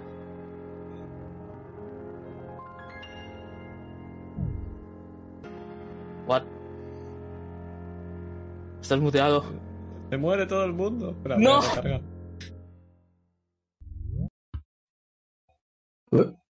Hola. Que se muere todo el mundo. sí, sí, me ha echado de la sala. A mí también. Pero puedes reconectar, creo. Se está quejando el otro. Espérate que entre. ¿Hola? Hola, nos ha echado a todos. No, ha- Sí, no ha sí, sido el sí. único. No, digo, joder, ni el juego le gusta mi historia, vaya mierda. Eh, recoloca las cámaras si puedes, hermano. A eso, a eso voy, a eso voy. Oh, por el momento como me había quedado. Y me, y me echa. Ya, ya no hago nada más. Lo pillo. Te odiamos. ya, lo Pues vamos a ver, recapitulando, cómo este hombre te ha dicho, has crecido, chaval. Mientras esa espada iba a cámara lenta y golpe ha cortado ese cuello, arrancando la cabeza con un corte limpio y la cabeza ha ido rodando por el aire hasta caer en una habitación que está en llamas ahora mismo. Voy a darme la vuelta. Y le voy a tender la mano a mi maestro. Gracias, muchacho. Ves que se apoya en ti y con la mano invoca la señal de Art hacia ese, hacia esos escombros, pero es que son tan grandes que son inamovibles y podemos ver a Mau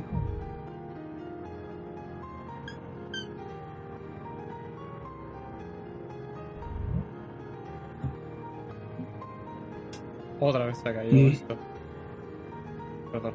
te has caído tú. Sí, sí. Continúa. Y está disparando mientras esquiva este gran martillo yendo cada vez más hacia arriba por las escaleras. Te señala con la cabeza una ventana. Pues Mau sabe cuidarse solo. le ayudo a salir. Me acerco a la ventana con él. Y eh, está cerrada, ¿no? Está a medio destruir. Está fragmentada. La termino, termino de hacer un agujero yo con mi señal de aire. De aire. Pues maravilloso, porque os dejamos justo con esa mano, haciendo, despidiendo esos fragmentos.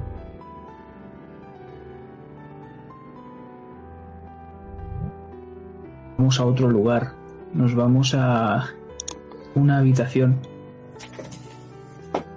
en la que está la Velorina, la reina de la noche. Kuldiv, ¿eres tú? Sí, soy yo. ¿Qué está pasando? Están atacando. Todo esto se está viniendo abajo. Ven, ayúdame. Puedes ver que tiene una flecha clavada en la pierna. Me acerco, intento ayudarla a cogerla del hombro para que la pierna que tiene con la flecha sea esté libre. Gracias. Ves cómo coge con la mano y hace. Arranca la flecha y, la- y mientras lo hace, aprieta la mano y se parte. Malditos cabrones. Destrozar todo mi reino. Podremos solucionarlo. De alguna manera habrá. Pero alguien está detrás. ¿Tuyo o mío? y podemos ver como por la ventana, esa que estaba eh, dándole la luz de la luna, que ahora estaba en fase menguante, puedes ver cómo desde el norte, eh, perdón, el sur, está viniendo un gran vórtice, un gran tornado y- de llamas y furia.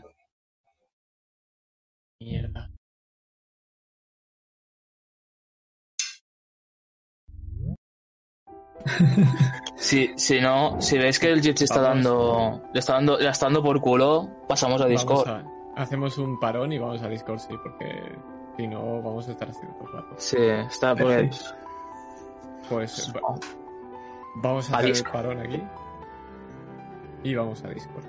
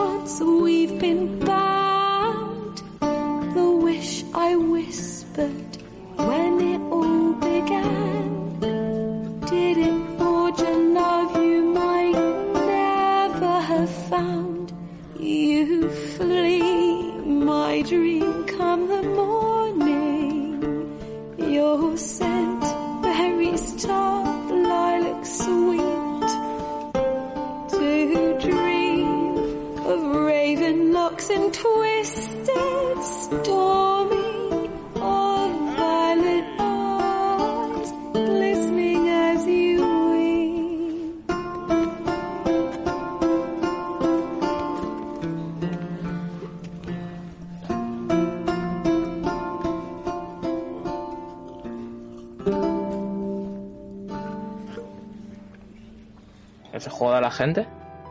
Aquí estamos otra vez. y hemos pillado el que se jode la gente, porque no voy a editar nada. Eh, Ya está, tío. ven por culo. simplemente comentar, eh, Bri, Aitor, eh, se le ha ido la luz, así que eh, veremos qué ha pasado con Bri, en, sí, imagino, en la siguiente partida. Sí, efectivamente. Así que nada, cuando quiera, señor Master. Perfecto. Vamos a, recapitular un poco. Cabeza cortada de Rack. Mientras se quema. Intentamos. Intentan, perdón, eh, tirar abajo esos escombros para ir con Mau, pero Sigmund y Cintek no pueden. Saltan por una ventana y los dejamos ahí. Mientras eh, vemos que a la reina de la noche, a Belorina, se le ha clavado justo en la pierna izquierda una flecha y todo está lleno de polvo y empieza a llenarse de llamas mientras está cogida de del hombro de Gundif y se arranca esa flecha apretando y partiéndola. De fondo veo ese tornado, cómo se acerca. Lo miro y se me abren los ojos. Creo que tendríamos que ir yendo. Y la señalo en esa ventana con esa forma de luna, el tornado lejos. No hace falta ni que lo digas. Y de golpe se abre la puerta de una gran patada y ves cómo es Mau que está corriendo hacia vosotras con intención de agarraros y tiraros hacia la ventana mientras puedes ver detrás de, de él cómo está esta mujer con el martillo corriendo para meteros un martillazo. Lo sigo. Me dejo, me dejo arrastrar. pues te dejas arrastrar y vemos cómo saltáis por la ventana y vais cayendo por estos árboles, por las ramas, frenando la caída hasta que ¡pum! y os duele un montón la espalda. Es increíble el dolor. No sabemos cómo no tenéis la espalda rota. Mierda. ¿Pero estás mal de la cabeza tú o qué? La verdad es que no me lo pensaba y te mira, te hace mirar hacia arriba cuando está esta mujer con el martillo asomándose. No tiene bastante mala leche. Espero que no salte. Ves cómo tiene la intención de saltar, pero de golpe ¡fum! Se escucha un pilotazo que viene de Mau y le hace en el casco ¡pum! y se le ha disparado mostrando su cara. mostrando esa trenza. Ves cómo escupe hacia el suelo y se mete hacia adentro. Parece que no. Es una buena noticia. ¿Estás bien, Melorina? Intento ayudarle. Sí, bueno, lo mejor que se podría estar en este momento. Bueno, a ver. Estamos todos bien. Hay que buscar cómo huir de aquí. Por cierto, ¿por qué? Eso es muy fácil. Y miro a Mau. Porque mi maestro me lo ha dicho. Y entonces Melonines dice, no hace falta pensar nada. Señala y podemos ver a Lía cabalgando junto a los otros caballos. Podemos ver cómo se y escuchar cómo se salen sus fragmentos de cristal y caen. Esto nos va a decir Sigmund. ¿Quién cae encima de quién? ¿Cimric de Sigmund o Sigmund de Cimric? Cimric encima de Sigmund. Pues justo cae encima de ti y eso es lo que faltaba para noquearte. Estabas reventadísimo y sangrando. Y mientras tu mirada va apagándose, puedes notar cómo te cogen de, del cuello por detrás y están tirando con un solo brazo.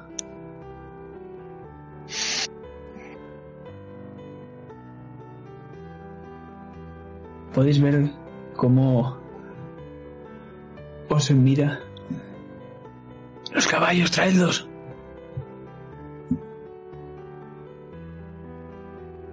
Mira alrededor. ¿Encuentro los caballos? O...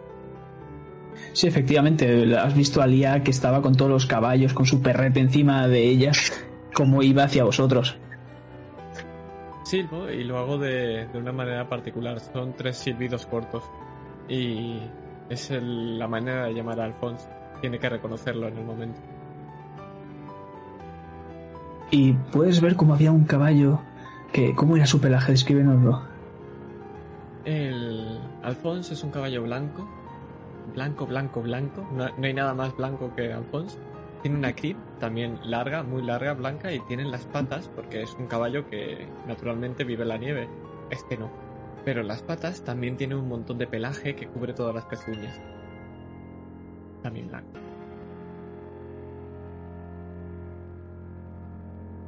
Pues podemos ver ese caballo blanco cómo estaba cabizbajo y de golpe escucha esos tres silbidos y mira mientras empieza a caer lágrimas de sus ojos y empieza a cabalgar más rápido separándose del grupo yendo a por ti directamente.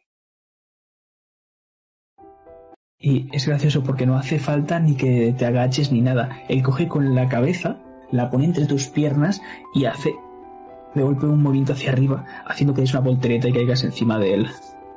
Estoy encima de la voltereta, pero claro, estoy hacia atrás. Estoy acostumbrada, lo, he- hecho de vez en cuando, hemos practicado. Aunque no me lo esperaba. Y cojo, intento mirar a girar y como veo que está cabalgando, me agarro fuerte y le doy un par de, de con la palma detrás, donde estaría la zona del morro. Y le digo, te dije que estaríamos juntos siempre, ¿verdad? Y ahora sacarnos de aquí. Y empezáis a trotar, alejándoos de la escena. Y podemos ver cómo, mientras estáis trotando, podemos ver cómo todo el equipamiento que lleváis va y pum, pum, pum, pum, pum, pum, pum, pum, y nos fijamos justo en el espejo que estaba detrás de, de Lía. Y vamos a adentrarnos justo en ese reflejo.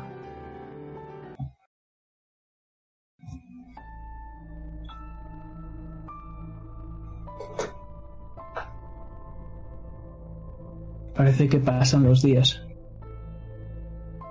Y aquel hombre que entregó a su hija parece bastante aliviado.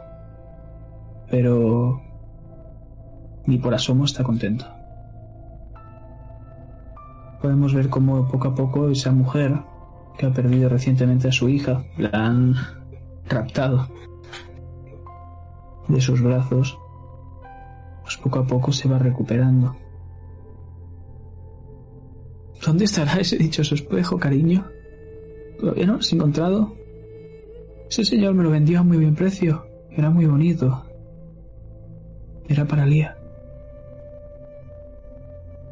Cuando vuelva, comprarle otro y ya está, no pasa nada. Pero fue un encargo para mi pequeño colibrí. ¿Por qué tuvo que llevársela? El hombre, cabizbajo, nos responde. Pero, al día siguiente, un hombre recorre las calles dando buenas nuevas, con los brazos en alto. Queridos vecinos, he vuelto, y con ello vuestros encargos más preciados se harán realidad. Cualquier tamaño, cualquier forma y cualquier grosor, el Señor de los Espejos ha vuelto a cumplir todos vuestros deseos.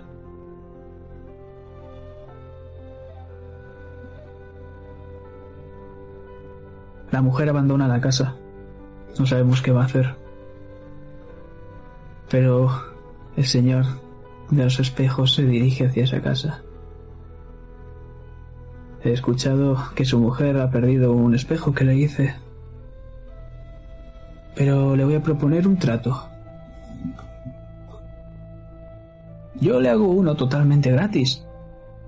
Su mujer parece bastante triste sin él. Pero usted debe de arrepentirse de sus pecados, ¿sabe? Podemos ver cómo el hombre cae, arrodillado, con la cabeza asiente mientras empieza a llorar. Y este hombre de los espejos se acerca a su oído. Aunque te arrepientas, el daño ya está hecho. Y vas a pagar igualmente por tus pecados. ¿Creíste que él pudiste el- eludir al destino jugando con él? Pero al destino no le gusta que jueguen con él. Solo debías ofrecer algo que desconocías. Sin embargo, diste más. Es por eso que tú vas a dar más. El hombre va cada vez llorando más y más, pero empieza a solidificarse esas lágrimas. Y dejamos a ese hombre ahí, para ver cómo la mujer vuelve con algo de pan y algo de carne en una cesta de mimbre. Toca la puerta y la puerta se abre sola. Cuando entra, se encuentra el señor de los espejos y tiene algo tapado en mitad del salón. No me des las gracias a mí. Dáselas a tu marido. Y ahora disfruta de tu regalo. Y recuerda tu promesa. Le sonríe. Y cuando le sonríe, la mujer mira ese regalo. Y vuelve a mirar hacia el hombre, pero el hombre ya no está. Ya no está ese hombre tan misterioso. Y lentamente agarra la sábana que está tapando el regalo y tira. Despacio, muy despacio. Podemos ver cómo va cayendo la sábana y mientras lo hace puede verse ella reflejada en un espejo de cuerpo entero, en el que detrás tiene grabado un colibrí envuelto en llamas.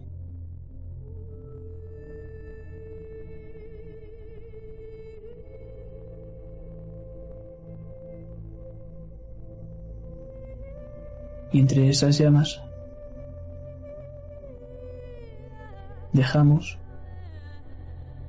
la casa de la reina de la noche en llamas, mientras todo empieza a derrumbarse y vosotros os alejáis.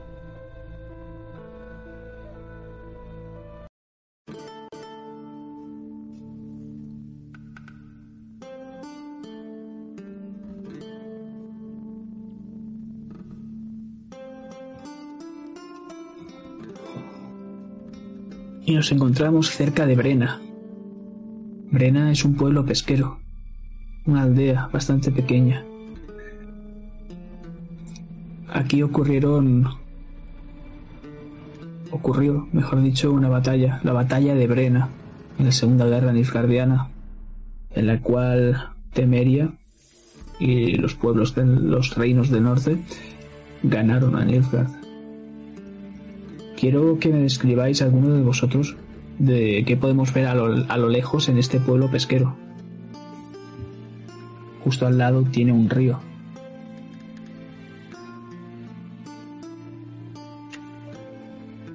Estoy buscando el pueblo aquí, en el mapa. Justo en el mapa, donde pone Temeria en grande, Sí, pues si bajas hacia el sur, en el río Chotla, está Maribor, pues si sigues hacia la izquierda un poquito abajo está Brena, al lado de las eh, montañas del vale, vale. Veo un colinas, creo que es el búho. Vale, vale, vale, ya me he encontrado. Perfecto. No sé si sigo consciente o no. Sí, estás consciente. Estás todavía un poco mareado porque has perdido bastante sangre, pero estás consciente. ¿Estoy en el caballo, por ejemplo? ¿Estoy siendo transportado en el caballo o estoy en, en un sitio? Tú me dirás. Pues si estoy quizás en una cama, lo primero que vería es un- unas ventanas abiertas con vistas hacia hacia la montaña y vería esas montañas nevadas. Haría buen día. Después de lo que hemos pasado, cualquier cosa sería buen día, así que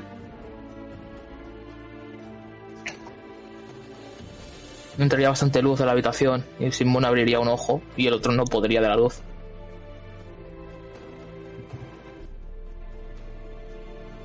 Crees que estás en una habitación, pero lo que es que está entrando la luz es en una tienda de campaña.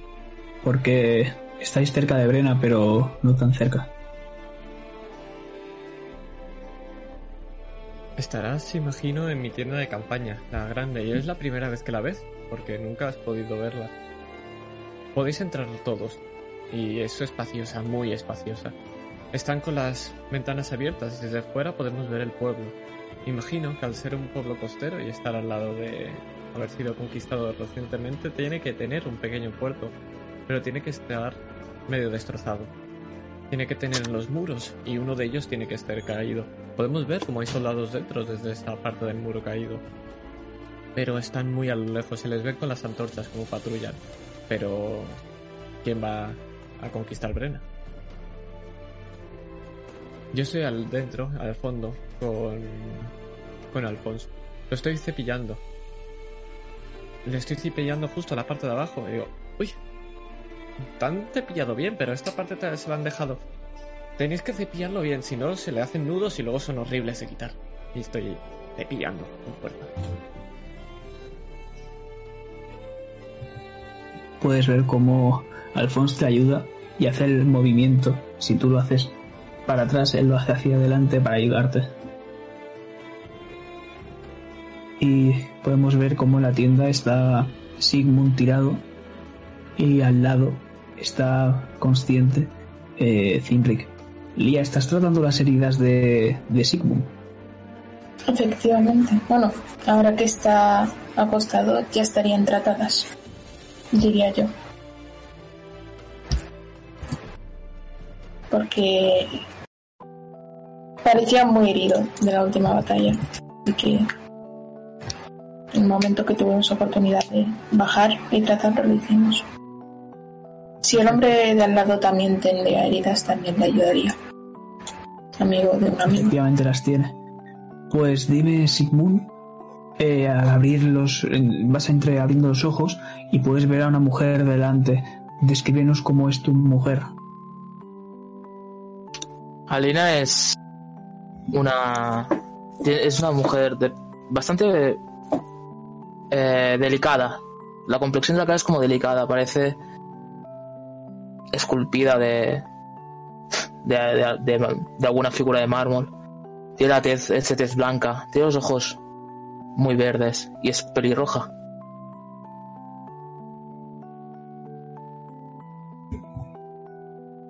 Pues puedes ver un par de esmeraldas que te están mirando con una melena roja. Los ¿Estás bien, cariño? Ahora sí. Otra vez te has peleado, ¿verdad? ¿Qué ha sido esta vez? No lo recuerdo. Pero tengo que proteger de Adia cueste lo que cueste. Bueno, no creo que por aquí vaya a pasar ningún fénix otra vez. Cuando dice eso sonrío y me duelen las heridas. Así que me resiento. ¿Ves cómo ella te hace que te tumbes con la mano? No hagas esfuerzos, cariño. Aunque no sea un fénix, aunque venga un mismísimo dios, te protegeré cueste lo que cueste. Sé que lo harás, pero algún día no volverás. Y ya no quiero que pase eso. Mira qué heridas tienes. Le doy la. le cojo de la mano. Si no vuelvo, ten claro que es porque tengo un largo camino. Siempre voy a volver a tu, a tu lado. Siempre que mires atrás voy a estar yo, protegiéndote y cuidándote. Siempre que mires hacia allí, la chimenea, estaré yo. Cueste lo que cueste. Como si tengo que volver desde el, mismo, desde el mismísimo infierno. Y yo siempre te esperaré. Te quiero, Sigmund. Y yo, Alina. Y golpe, abres los ojos porque te está entrando todavía más luz y estás cogiendo la mano de Elía. Me, me quedo extrañado y la busco, busco esa figura con mi mirada. Pero no está.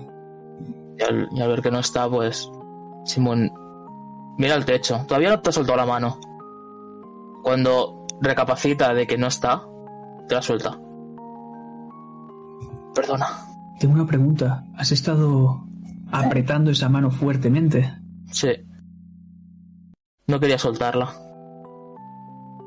Y eso es lo que te transmite esa mano, tía. Pienso que aún está en shock, ya que, bueno, Sigmund es un hombre fuerte, y si ya aprieta con fuerza, a lo mejor empieza a molestar el tratamiento, pero cuando se levanta, pregunto qué ha pasado exactamente. Es un hombre que ha pasado por mucho, pero es la primera vez que lo veo así. Pues el puedo tiempo, que- Sigmund. La estás viendo la misma mirada que cuando él estaba tumbado, rodeado de esas flores de todos colores que iba brillando alrededor de él, junto a Isbel. Hasta que, claro, se ha dado cuenta de qué pasaba.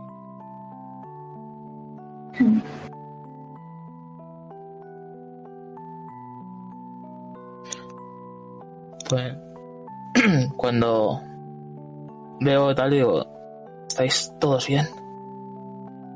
Sí, ni un rasguño. El resto Bastante bien. han sido tratados. Yo y Alfonso estamos bien. Suspiro y...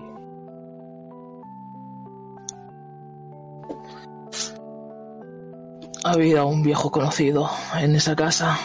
Bueno, varios. Efectivamente había. Ya no lo está. Ay, Podemos ver un brazo totalmente vendado. lo miro así Gracias, un poco. muchacha. ¿Ay, de qué?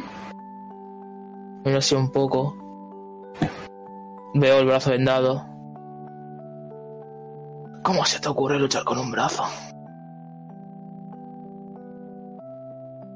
¿Pensabas que iba a dejarte solo? Dice, sonrío.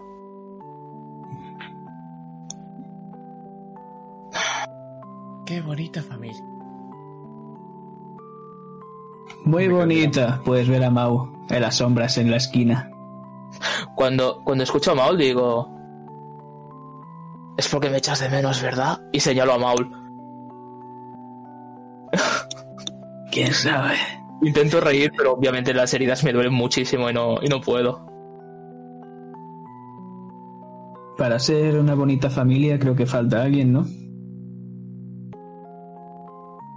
Bueno, creo que... Estará bien. Tengo la ligera sensación de que... Bueno, si se ha librado de un monstruo en una montaña, podrá con un asedio. ¿Tú has Bueno. visto ese puto tornado? Sí, lo he visto, sí. A ver, hay que planear bien las cosas. ¿Ideas? ¿Qué es lo que ha podido pasar?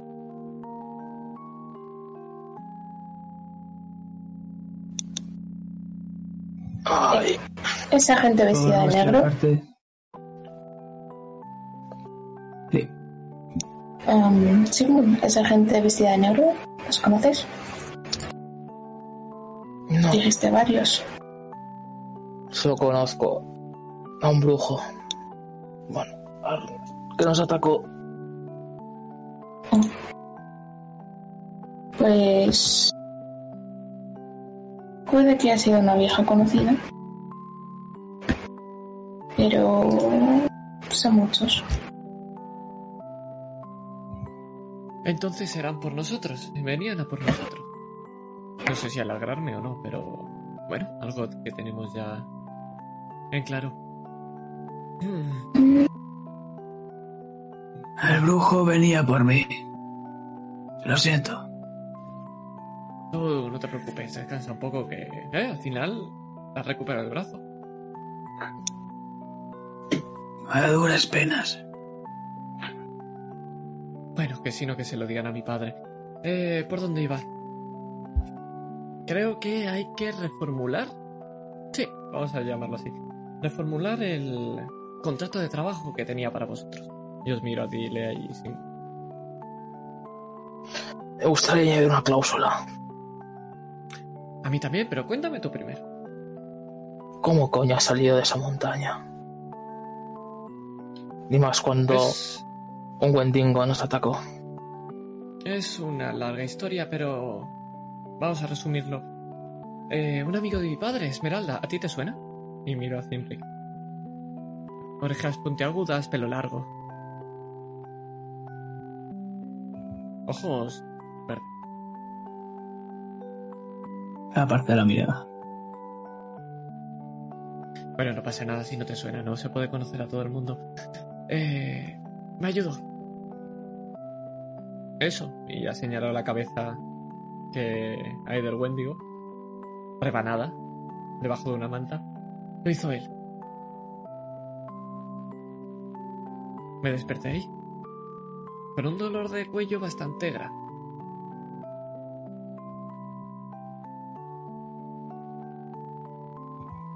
¿Ves cómo Zimric te mira Sigmund y te da una colleja? La dejaste atrás. No.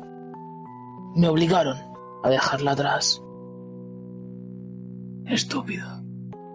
No pasa nada. No, eh, No me enseñaste bien. y lo señalo cuando dice estúpido, pero digo, no me enseñaste bien y lo señalo a él. La cosa es que todo ha sido... Bueno, tienes un contrato. Vale. Eh...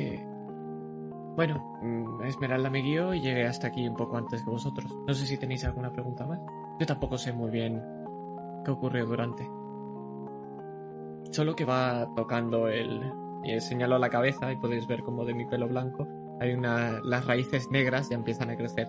De llevar dos semanas sin pintarse el pelo.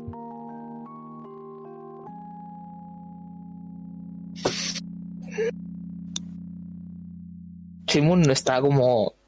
Se acaba de despertar después de la paliza que le han pegado, así que no esperes mucha capacidad de raciocinio de pensar cosas. Lía, tú que conoces más temas mágicos, ¿sabes algo sobre una puerta? A ver. ¿Me Seré- dices más seré detalles o.? Seré más específica. Una puerta que la guarda una señora vestida de negro. Anciana, mayor, toda. Podrías estar describiéndome cualquier monasterio. Más específica. Es que el lugar era blanco, creo que algo esotérico. No he acabado de entenderlo muy bien. ¿Te suena algo, Master? No, claramente no. vale. No sé, a lo mejor es algo que debo saber. Bien. No, no me suena de nada. No pasa nada, no se puede saber de todo. Eh, quiero, quiero proponeros una nueva oferta de trabajo.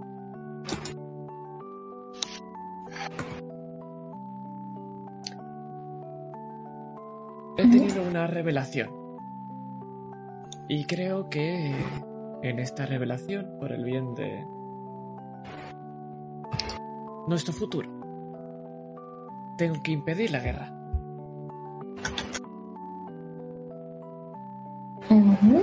¿Y cómo lo vas a hacer? Esa es la oferta de trabajo. Os quiero como compañero.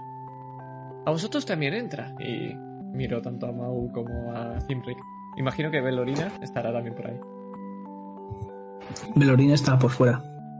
Has escuchado, está caminando de eh, delante hacia atrás, refunfuñando.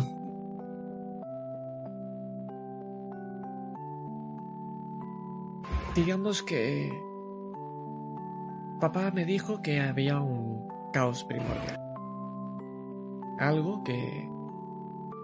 Su única función en este mundo es crear caos. Y que ya se ha llevado muchos mundos por delante. Este será el siguiente. Y me he visto en la obligación de decir, no puedo dejar yo que esto ocurra. Así que... Sí, ese será mi propósito a partir de ahora. Así que quiero reformular este contrato de trabajo y pasar de ser mis empleados a mis compañeros. Con esto os prometo que yo misma, no los Gagden ni nadie más, yo por mí misma os acompañaré y haré todo lo posible para que vuestros objetivos se cumplan. Pero hay que modificar varias cosas. Nos Por ejemplo, No nos podemos fiar de mi hermano. cuando dices eso, sonrío. No me fío de ti desde un principio. Eso no es ningún problema. Y bien hecho, no te puedes fiar de nadie, sobre todo de nobles. Pero ahora somos compañeros, recuérdalo. Te puedes empezar a fiar de mí. Zimbrick está soltando una, una sonrisilla. Que puedes Creo ver. que- Eh, No, simplemente eso. Creo que todo lo que ha pasado con la difunta Bri, y os guiño el ojo, es porque quiso que fuera así. Esperaba que intentara matarme y que al final acabara muerta o huyendo. Siempre piensa las cosas por delante. Nos interesa que siga creyendo que todo va como va. Pero a partir de ahora todo lo que ocurra no va a ser con los Gagden, va a ser directamente conmigo. Este plan solo me involucra a mí. Y a vosotros, si os interesa. Conmigo no cuentes. Ves cómo coge y se levanta Mau y va saliendo de la tienda. No te preocupes. Simón habla lo mismo que tú. No se lo tengas en cuenta, el chaval está buscando a su hermana y bueno, lleva desaparecida demasiado. Pobre. Bueno, en cuanto acabe de salvar el mundo, si me queda un poco de hueco, intentaremos mirarnos de la hermana. Eh... ¿Qué os parece? ¿Os interesa, pues? Me intento incorporar. Y me siento. No sé si estoy tumbado, estoy. O sea, si estoy a ras del suelo, estoy en, algún- en algún sitio. Me, me, me siento. Eso simboliza que no habrá más secretos. Exacto. Confianza. Y tendrás, y tendrás, que, tendrás que explicar muchas cosas. Todo lo que pueda explicar, lo contaré. mi pago seguirá siendo el mismo. Me parece bien. Ves una mirada seria de, de Zimric, eh, Gundif. Cuando le digo me parece bien, le pongo la mano en el hombro a Cindy.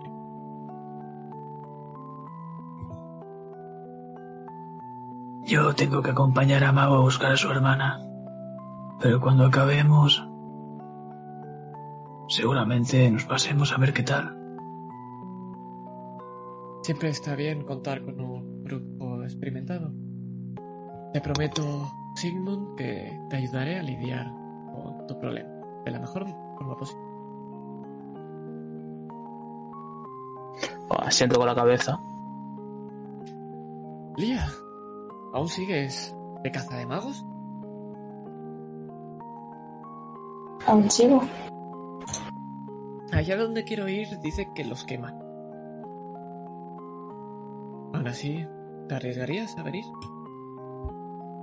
Tengo otra faceta, sí. Lo que sí...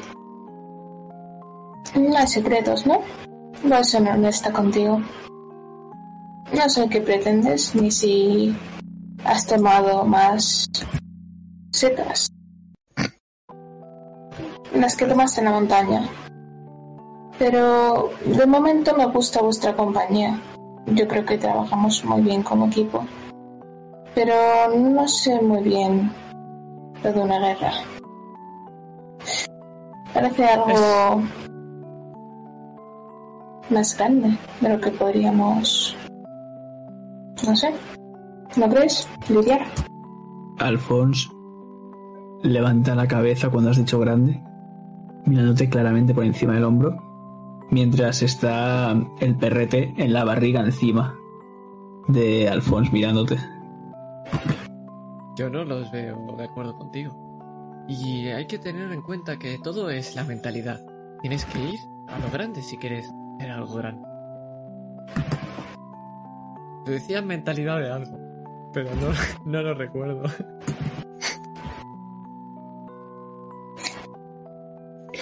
Am,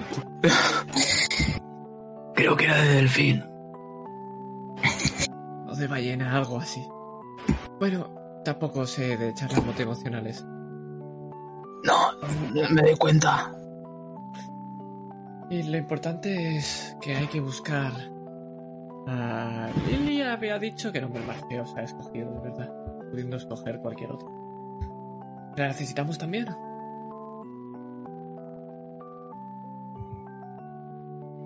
supongo que sabrá Pero golpe. buscarnos, ¿no? Escucháis como una mano entra y alza la pequeña carpa para entrar. La joven, como se llame, y podemos ver una melena pelirroja entrar. Debe, si está viva, claro, estar en Temeria, Pues con la mujer aquella. Sonrió muy fuerte cuando dice la mujer aquello. Puedes es escuchar que- a lo lejos refunfuñar y escupir al suelo eh, a Mau cuando ha dicho la mujer esa. Y puedes ver cómo todavía está sin ese sombrero. Bueno, lo importante es que tiene buenas miras. Eh, no será interesante. Quizá una buena aliada. Pero... Hablando de confianza. Sé que no me vais a acabar de entender, pero me contaron una historia. Era sobre un hombre que... Era alguien bueno, de nacimiento, y tuvo muchas aventuras. Pero... Desgraciadamente al final intentó vencer a un mal y descubrió que era lo que necesitaba para parar a este caos primordial. No acabé de entenderlo mucho, pero creo que sois esenciales porque me dijo... Bueno, me dieron un mensaje. Una historia no es importante si nadie la escucha. Y creo que eso sois vosotros.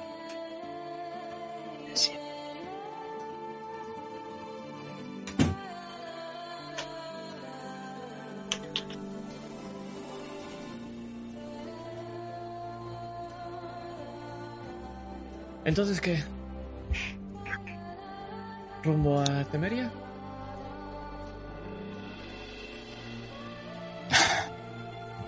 Yo por mí sí. Y me intento poner de pie, obviamente no voy a poder. Siempre se apoya encima de ti, de tu hombro, para alzarse el primero y te ofrece la mano. Cuando hace eso me lo miro. Le doy la mano. Y tiro hacia mí para yo levantarme.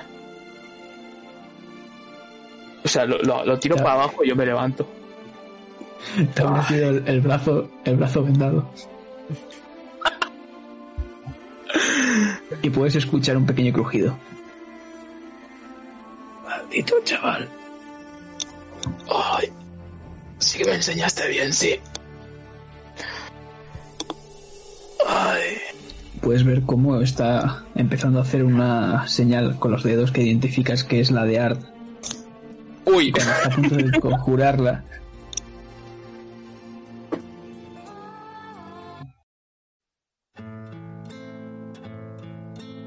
Podemos ver cómo de golpe entra un mediano pelirrojo. Buenas tardes y de golpe ¡fum! sale disparado de la tienda. Cuando veo eso me intento reír. Obviamente me duele. Ay.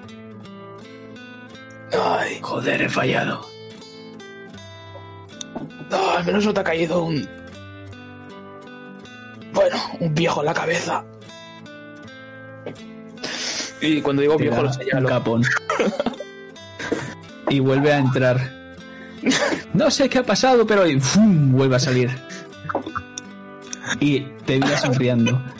He vuelto a fallar. Creo que no. Creo que empiezo a entender que no quieres hablar con él. Bueno, parece un poco estúpido. Y de golpe vuelve a entrar. No sé qué sigue pasando Soy yo en este, en este lugar. Y puedes ver cómo esta vez ha entrado agarrándose de la tela. Y cuando dices eso, se des- desquebraja mientras él sale volando, pero haciendo una órbita. Y acaba en el mismo lugar. Y se carga toda la tela de la, de la tienda de campaña. Ay. Buenos días. Eh, Hace mucho viento hoy. Mira la tela, lo siento, y te la ofrece. Más vale que sea importante. ¿Qué es más importante que la feria?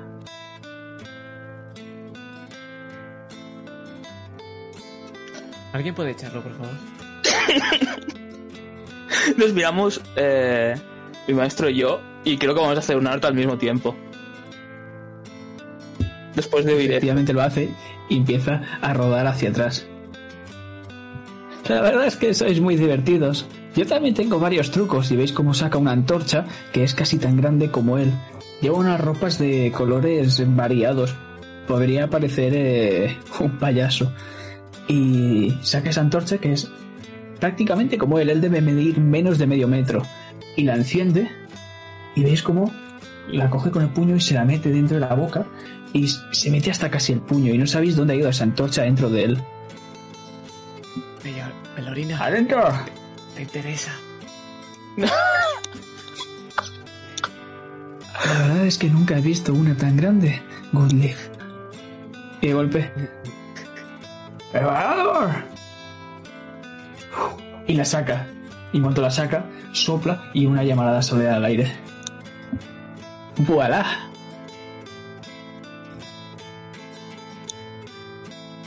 Vale, admito que me ha gustado. vea. Ah,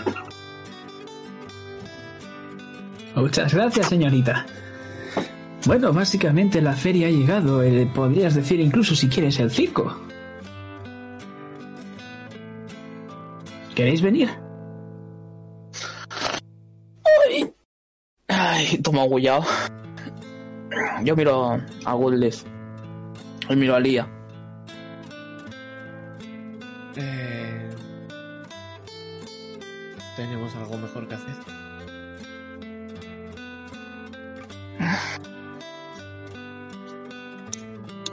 Eso es un sí. Quiero hablar con tu capataz, con tu jefe, con quien sea. Vamos. ¡Vamos allá! Y puedes ver cómo van dando con un bailecito. Y Mientras, podemos escuchar, mientras os acercáis, la música que está escuchando ahora mismo alguien rasgar un laúd. mientras andan todos, me gustaría poner la mano encima del hombro a Zimrick para que frenase.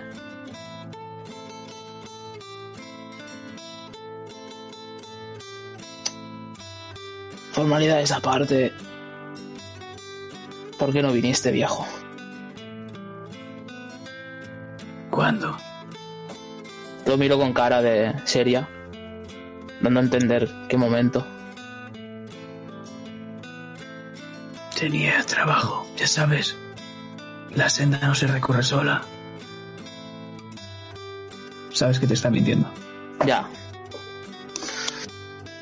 No hay nada que... Me conoces y sabes que no hay nada que me más rabia que darte la razón. Lo siento, Sigmund.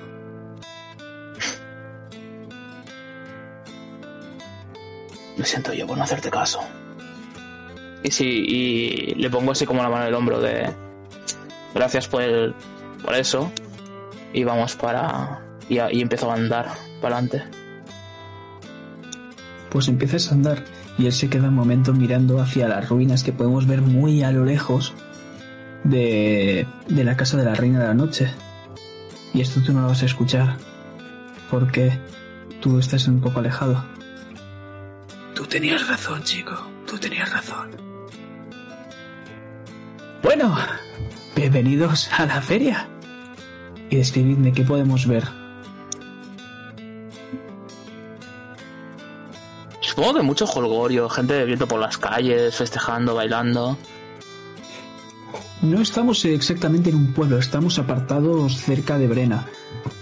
O sea, sería como un recinto, más o menos. Entonces, por ahí debe estar la gente bailando, bebiendo, disfrutando. Supongo que habrá un montón de, de paradas. Habrán... Yo me imagino una hoguera en el centro, varios bancos donde alrededor hay gente, postes con cenefas arriba, alguno que otros juglares con tirando Eso, populares. No me sale la palabra. Efectivamente, hay uno que está con... eh, no me acuerdo cómo se llama, creo que se llama Villas en catalán. Que esto que cogen y hacen malabares. eh, Sí, Sí. bolos. y los bolos, y uno de ellos cae eh, justo encima de, de estas lucecitas que hay y hace que todo se caiga.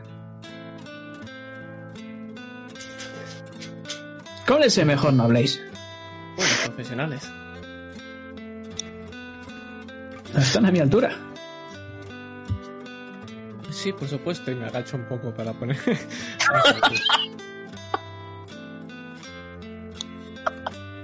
Te mira con mucho desprecio. Te lo has ganado. Y mientras se pone de puntillas, intentando sacar pecho, dice, os voy a explicar, señorita, cómo funciona la feria. ¿Sorprende? Me siento en un banco. Sigo siendo más alto que. ¿Ves cómo se pone encima del banco de puntillas y aún así eres más alta que él? Bueno, digamos que la feria. Vamos yendo de lugar en lugar, de pueblo en pueblo, aldea en aldea, de ciudad en ciudad incluso. Y traemos la prosperidad. Eh, ¿De qué te refieres como prosperidad? Exacto. Pues la prosperidad, eres estúpida. ¿Hay vino en esa prosperidad? Y todo lo que quieras. Entonces me gusta. ves cómo se sienta y empieza a jugar con los pies que están casi rozando las llamas. Puedes ver unos pies un tanto peludos y las llamas están empezando a quemar las puntas de esos pelos. Me aparto un par. Pero no se está dando cuenta.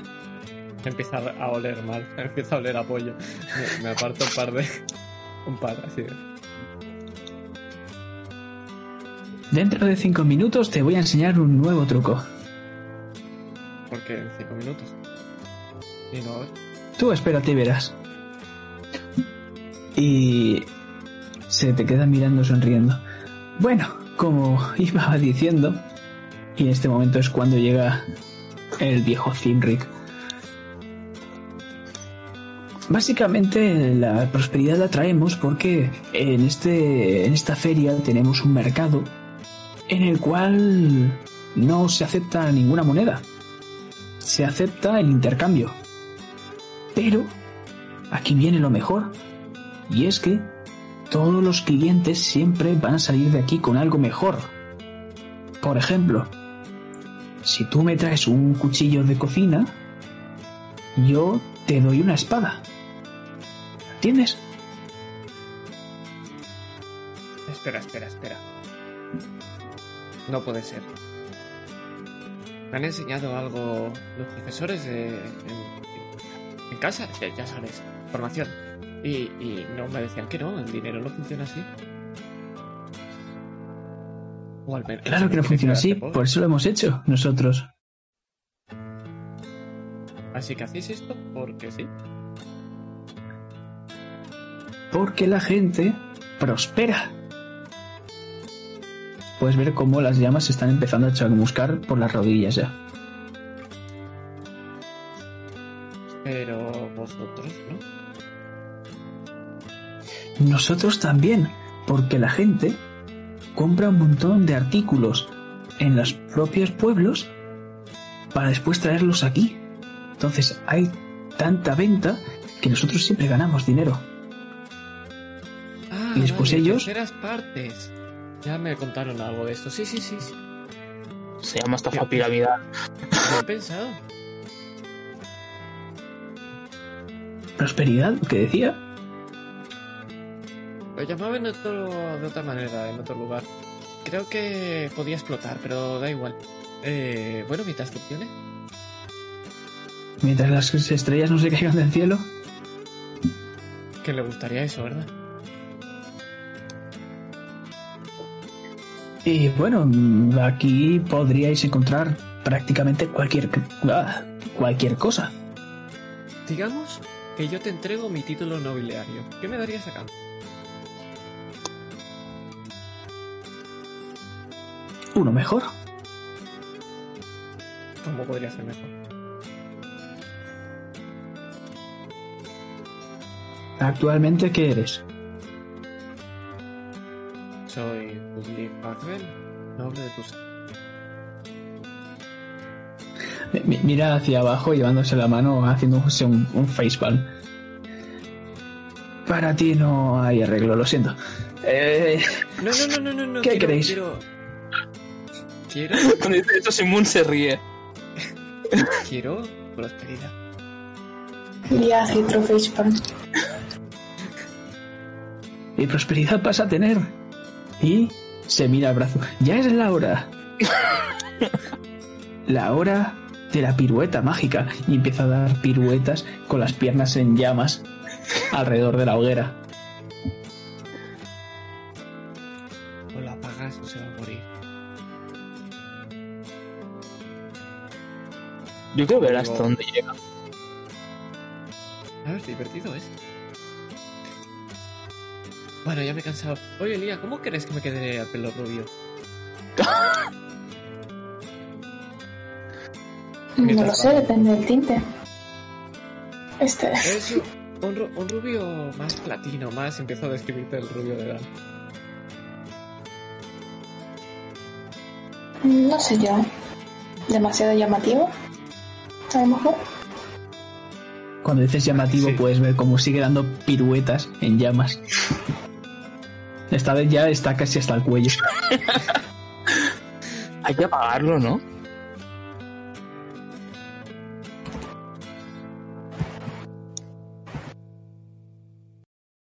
¿Alguien quiere acabar el truco?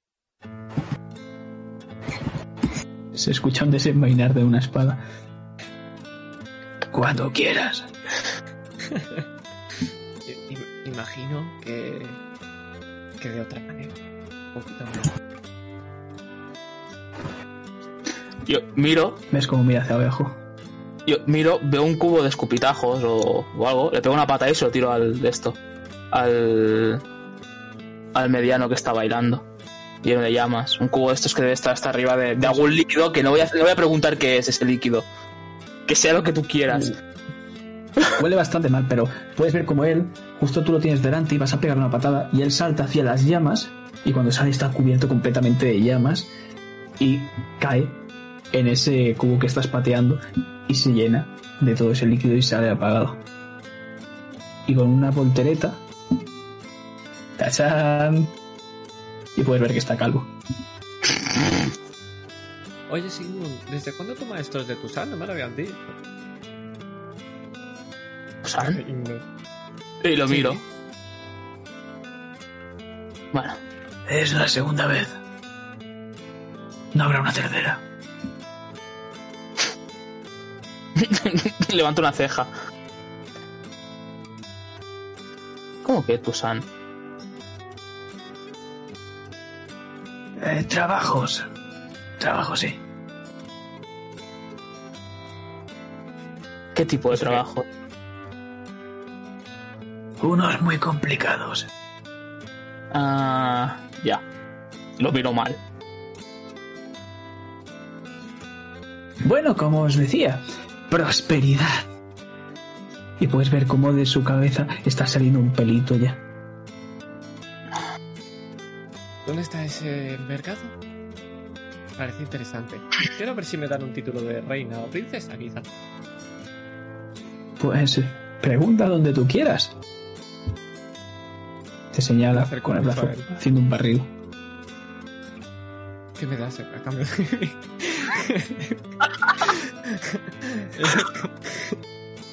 no, no, no. Me río y me y paso.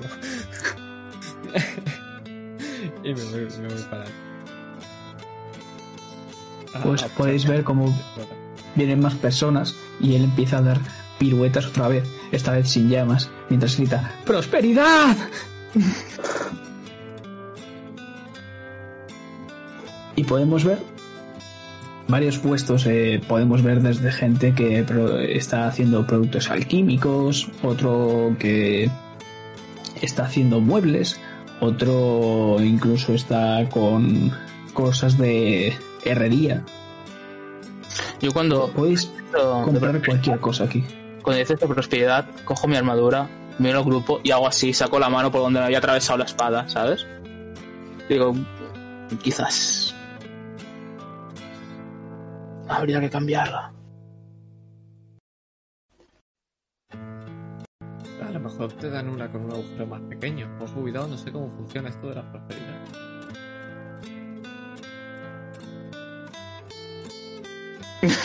Cuando dices un ojo más pequeño es como que Podrás cambiarla hasta que ya no haya agujero, eso sí. Creo que así ¿Verdad? funciona. seguro que ha contado. Si doy a este viejo me darán uno más joven. Podría funcionar.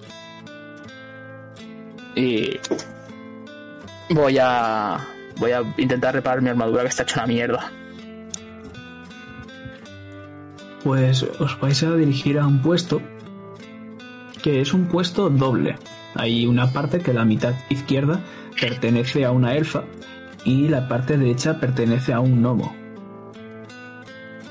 La parte de la elfa podéis ver eh, una elfa claramente de orejas picudas, ojos verdes, eh, de un cabello que le llega casi hasta la mitad de la espalda de color rubio y eh, unas cuantas pequitas por la cara. Es una mujer de, de estatura media, bastante delgada. Podéis ver cómo está con el típico martillo golpeando el metal. Y al otro lado podéis ver a un gnomo de pelo castaño, pequeñito, un poquito más alto que el mediano, y tiene unas orejas alargadas que acaban también en pico, pero no es igual que las de la elfa. Los elfos las tienen más delgadas. Pues también tiene una gran nariz muy alargada que parece ser que cada golpe que da con el martillo empieza a blisquear.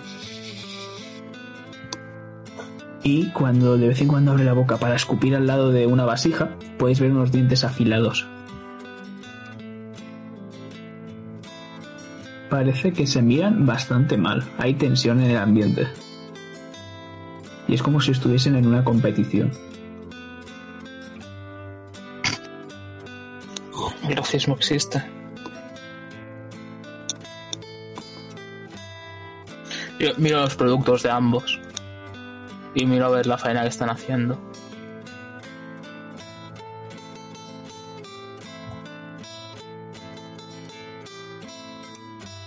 ¿Ves algo que te interese, chaval? Te dice la mujer. ¿Todos son armaduras pesadas? ¿O hay de todas clases? Pues te digo, con el señor Nomo puedes ver equipo de tanto de nano como de Nomo y con la mujer puedes ver equipo élfico. Me gustan los elfos.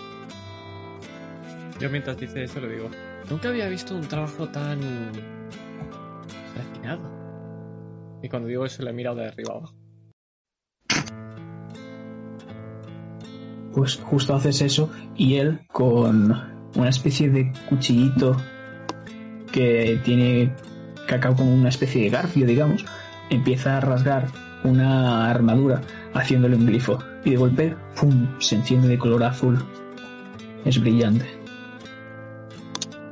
Cuando ve eso la chica, coge y ella directamente sin, sin ningún garfio ni nada, coge con el dedo lo pasa y hace un dibujo y de golpe una espada ¡fum! de color roja.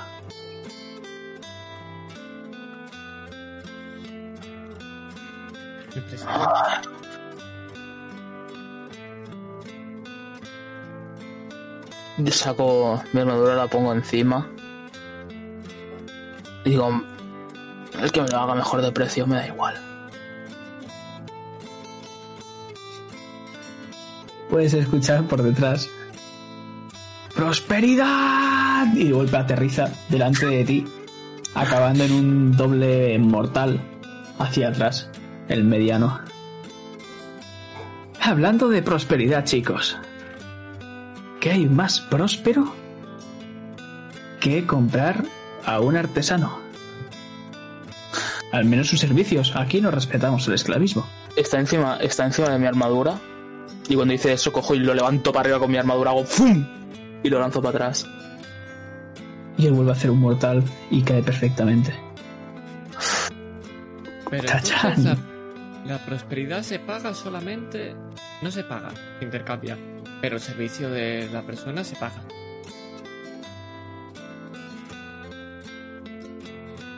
Mm, No, es un intercambio también. Mira, te os lo explico rápidamente.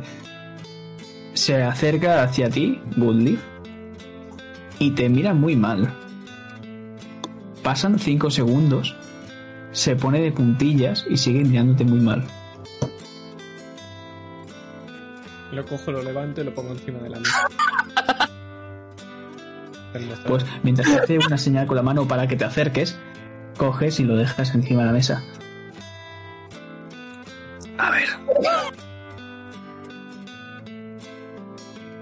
Primero de todo, gracias. Y segundo, uno de los dos sobra en esta feria. Entonces, si os llevaseis con vosotros a uno de estos dos, no solucionaría- solucionaríais el trabajo. Entonces, vosotros os encargáis de que esta persona viva y esta persona os fabricará equipo. Es posible que necesitéis dinero para ese equipo porque el material no es gratis, pero son los putos amos. ¿Me puedo llevar cualquiera de estos dos? Pero solo uno. La tienes en Morel. Y ha señalado a la elfa.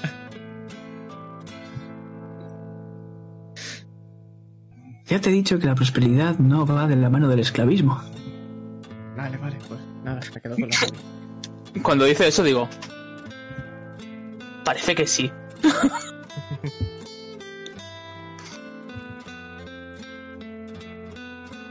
bueno, será la hora de que... Bueno, de las presentaciones.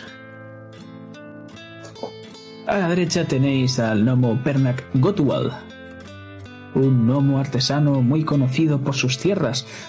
Puede hacer toda cosa de todo equipo enano y incluso cosas de los gnomos claramente. También sabe algo sobre tecnología experimental y bueno, como habéis visto, también hace glifos y runas. Y a vuestra izquierda, tenéis a Ish Aeb Irdol, una elfa artesana que tiene todo el equipo del pueblo antiguo, de los elfos en este caso. Sabe también bastantes cosas de alquimia y bueno, es usuaria del caos. También sabe hacer glifos y runas. Vamos a hacer una cosa. Necesito a un herrero en mi casa. ¿Y qué os parece si hacemos una competición? Pongo las bodas encima de la mesa. El intercambio que más me convenzca, me la llevo conmigo. Y miro a la. Los dos de, en cuanto has dejado esa esboda, han cogido y de la forja con la mano han sacado una espada que es exactamente la misma. La- las dos son la misma, pero es mejor que la tuya. Son iguales no puedo hacer nada. Aquí en el.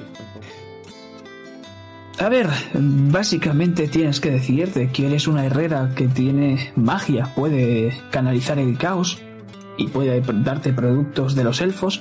¿O quieres a un gnomo que puede hacer bombas y, bueno, hacer cosas de enanos y de gnomos? También sabe hacer cosas de alquimia esa mujer. ¿Qué os parece? Y os miro a ti,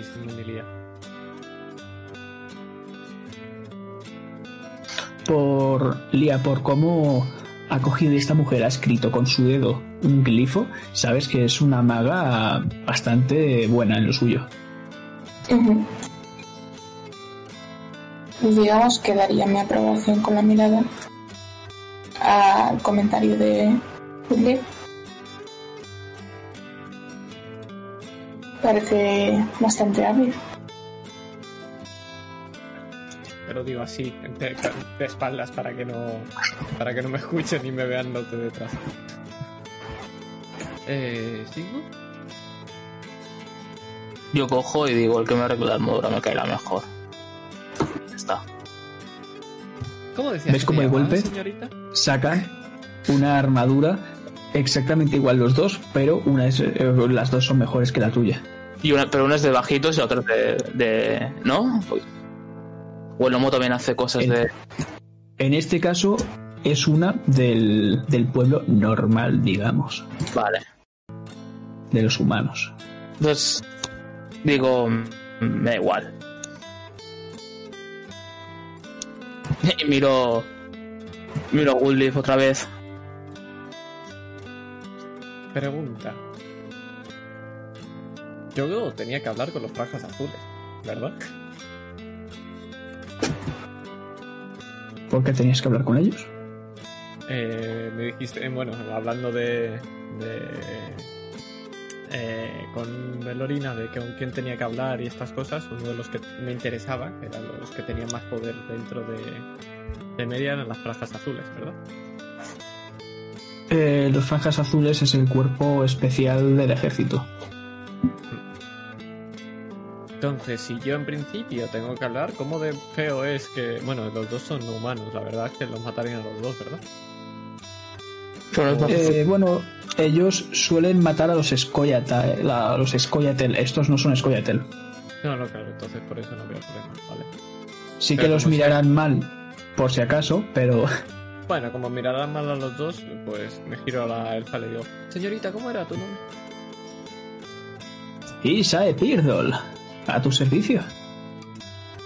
¿Qué le parece venirse a mi caserío y ser mi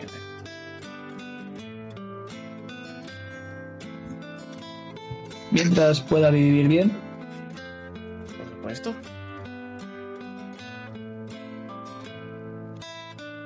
casi sea. Coge y te, po- te pone la mano para que la estreches. Te la doy. Y además se la doy y en vez de estrechársela le doy un beso en la mano. Encantada, señorita. Y te sonríe. Creo que ha pasado demasiado tiempo en esa casa. Bueno, tengo Sí. guerrera nueva.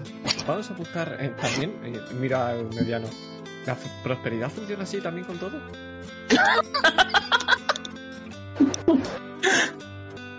No sé a qué te estás refiriendo, pero no me está gustando para nada.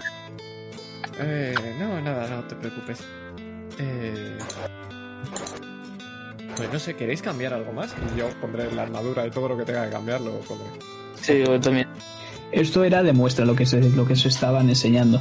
Pero cuando estéis en un lugar apartados, vuestra nueva amiga os hace cualquier cosa de puta madre. Guiño, guiño, pa. Venga, berenjena, berenjena. Exacto. Pues yo dejaría, pero yo cosas bastante normales, diría yo. Empieza a sacar bártulos todos rotos. Y a mí hasta ahora no me han pegado. Espérate. Y quiero ir a la. si hay alguien que venda flores. Efectivamente, ahí puedes encontrar. Quiero acercarme al mostrador. Imagino que, que la persona del mostrador me lo imagino como una, una viejecita bajita con el pelo grisáceo, con un montón de flores alrededor, en estanterías como un cuadrado. Y quiero acercarme con uno de los pétalos de mi orquídea, de, de la orquídea de Kobe. Y le voy a decir, ¿qué me das a cambio de esto? Te saca una cesta con, con un montón de flores. Pero quiero una que sea más especial, no 80. Una.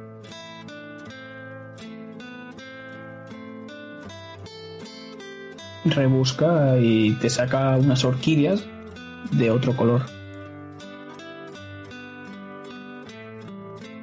No me convence esto de la prosperidad. Y me voy a ir. Pues os vamos a dejar ahí. Yendo... No sabemos exactamente a dónde. Porque vais vagabundeando un rato y mirando los puestecitos. Y mientras hacéis eso podéis ver cómo hay una gran carpa de color rojo con franjas blancas y os vais a ir adentrando para ver qué hay ahí. Y os vamos a dejar ahí, justo viendo a un hombre y a cuatro espejos.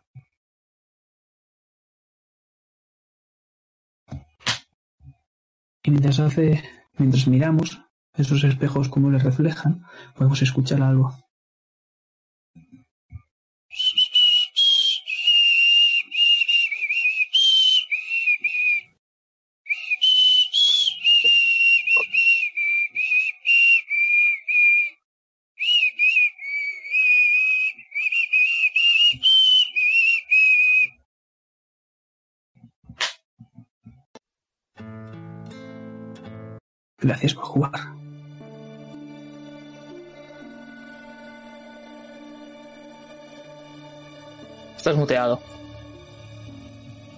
Muchas gracias a ti, señor Master, por dirigirnos esta partida, igual a mis compañeros, inclusive al pobre Daitor que se ha perdido tremen- tremebundas referencias. Gran, gran Sí. participación. Aito. Pobrete. Pero bueno, veremos en la sesión que viene. Y nada, de nuevo es un placer. Eh, Adelante, señor Master, sé que quieres decirlo. Dentro a otro. Chao.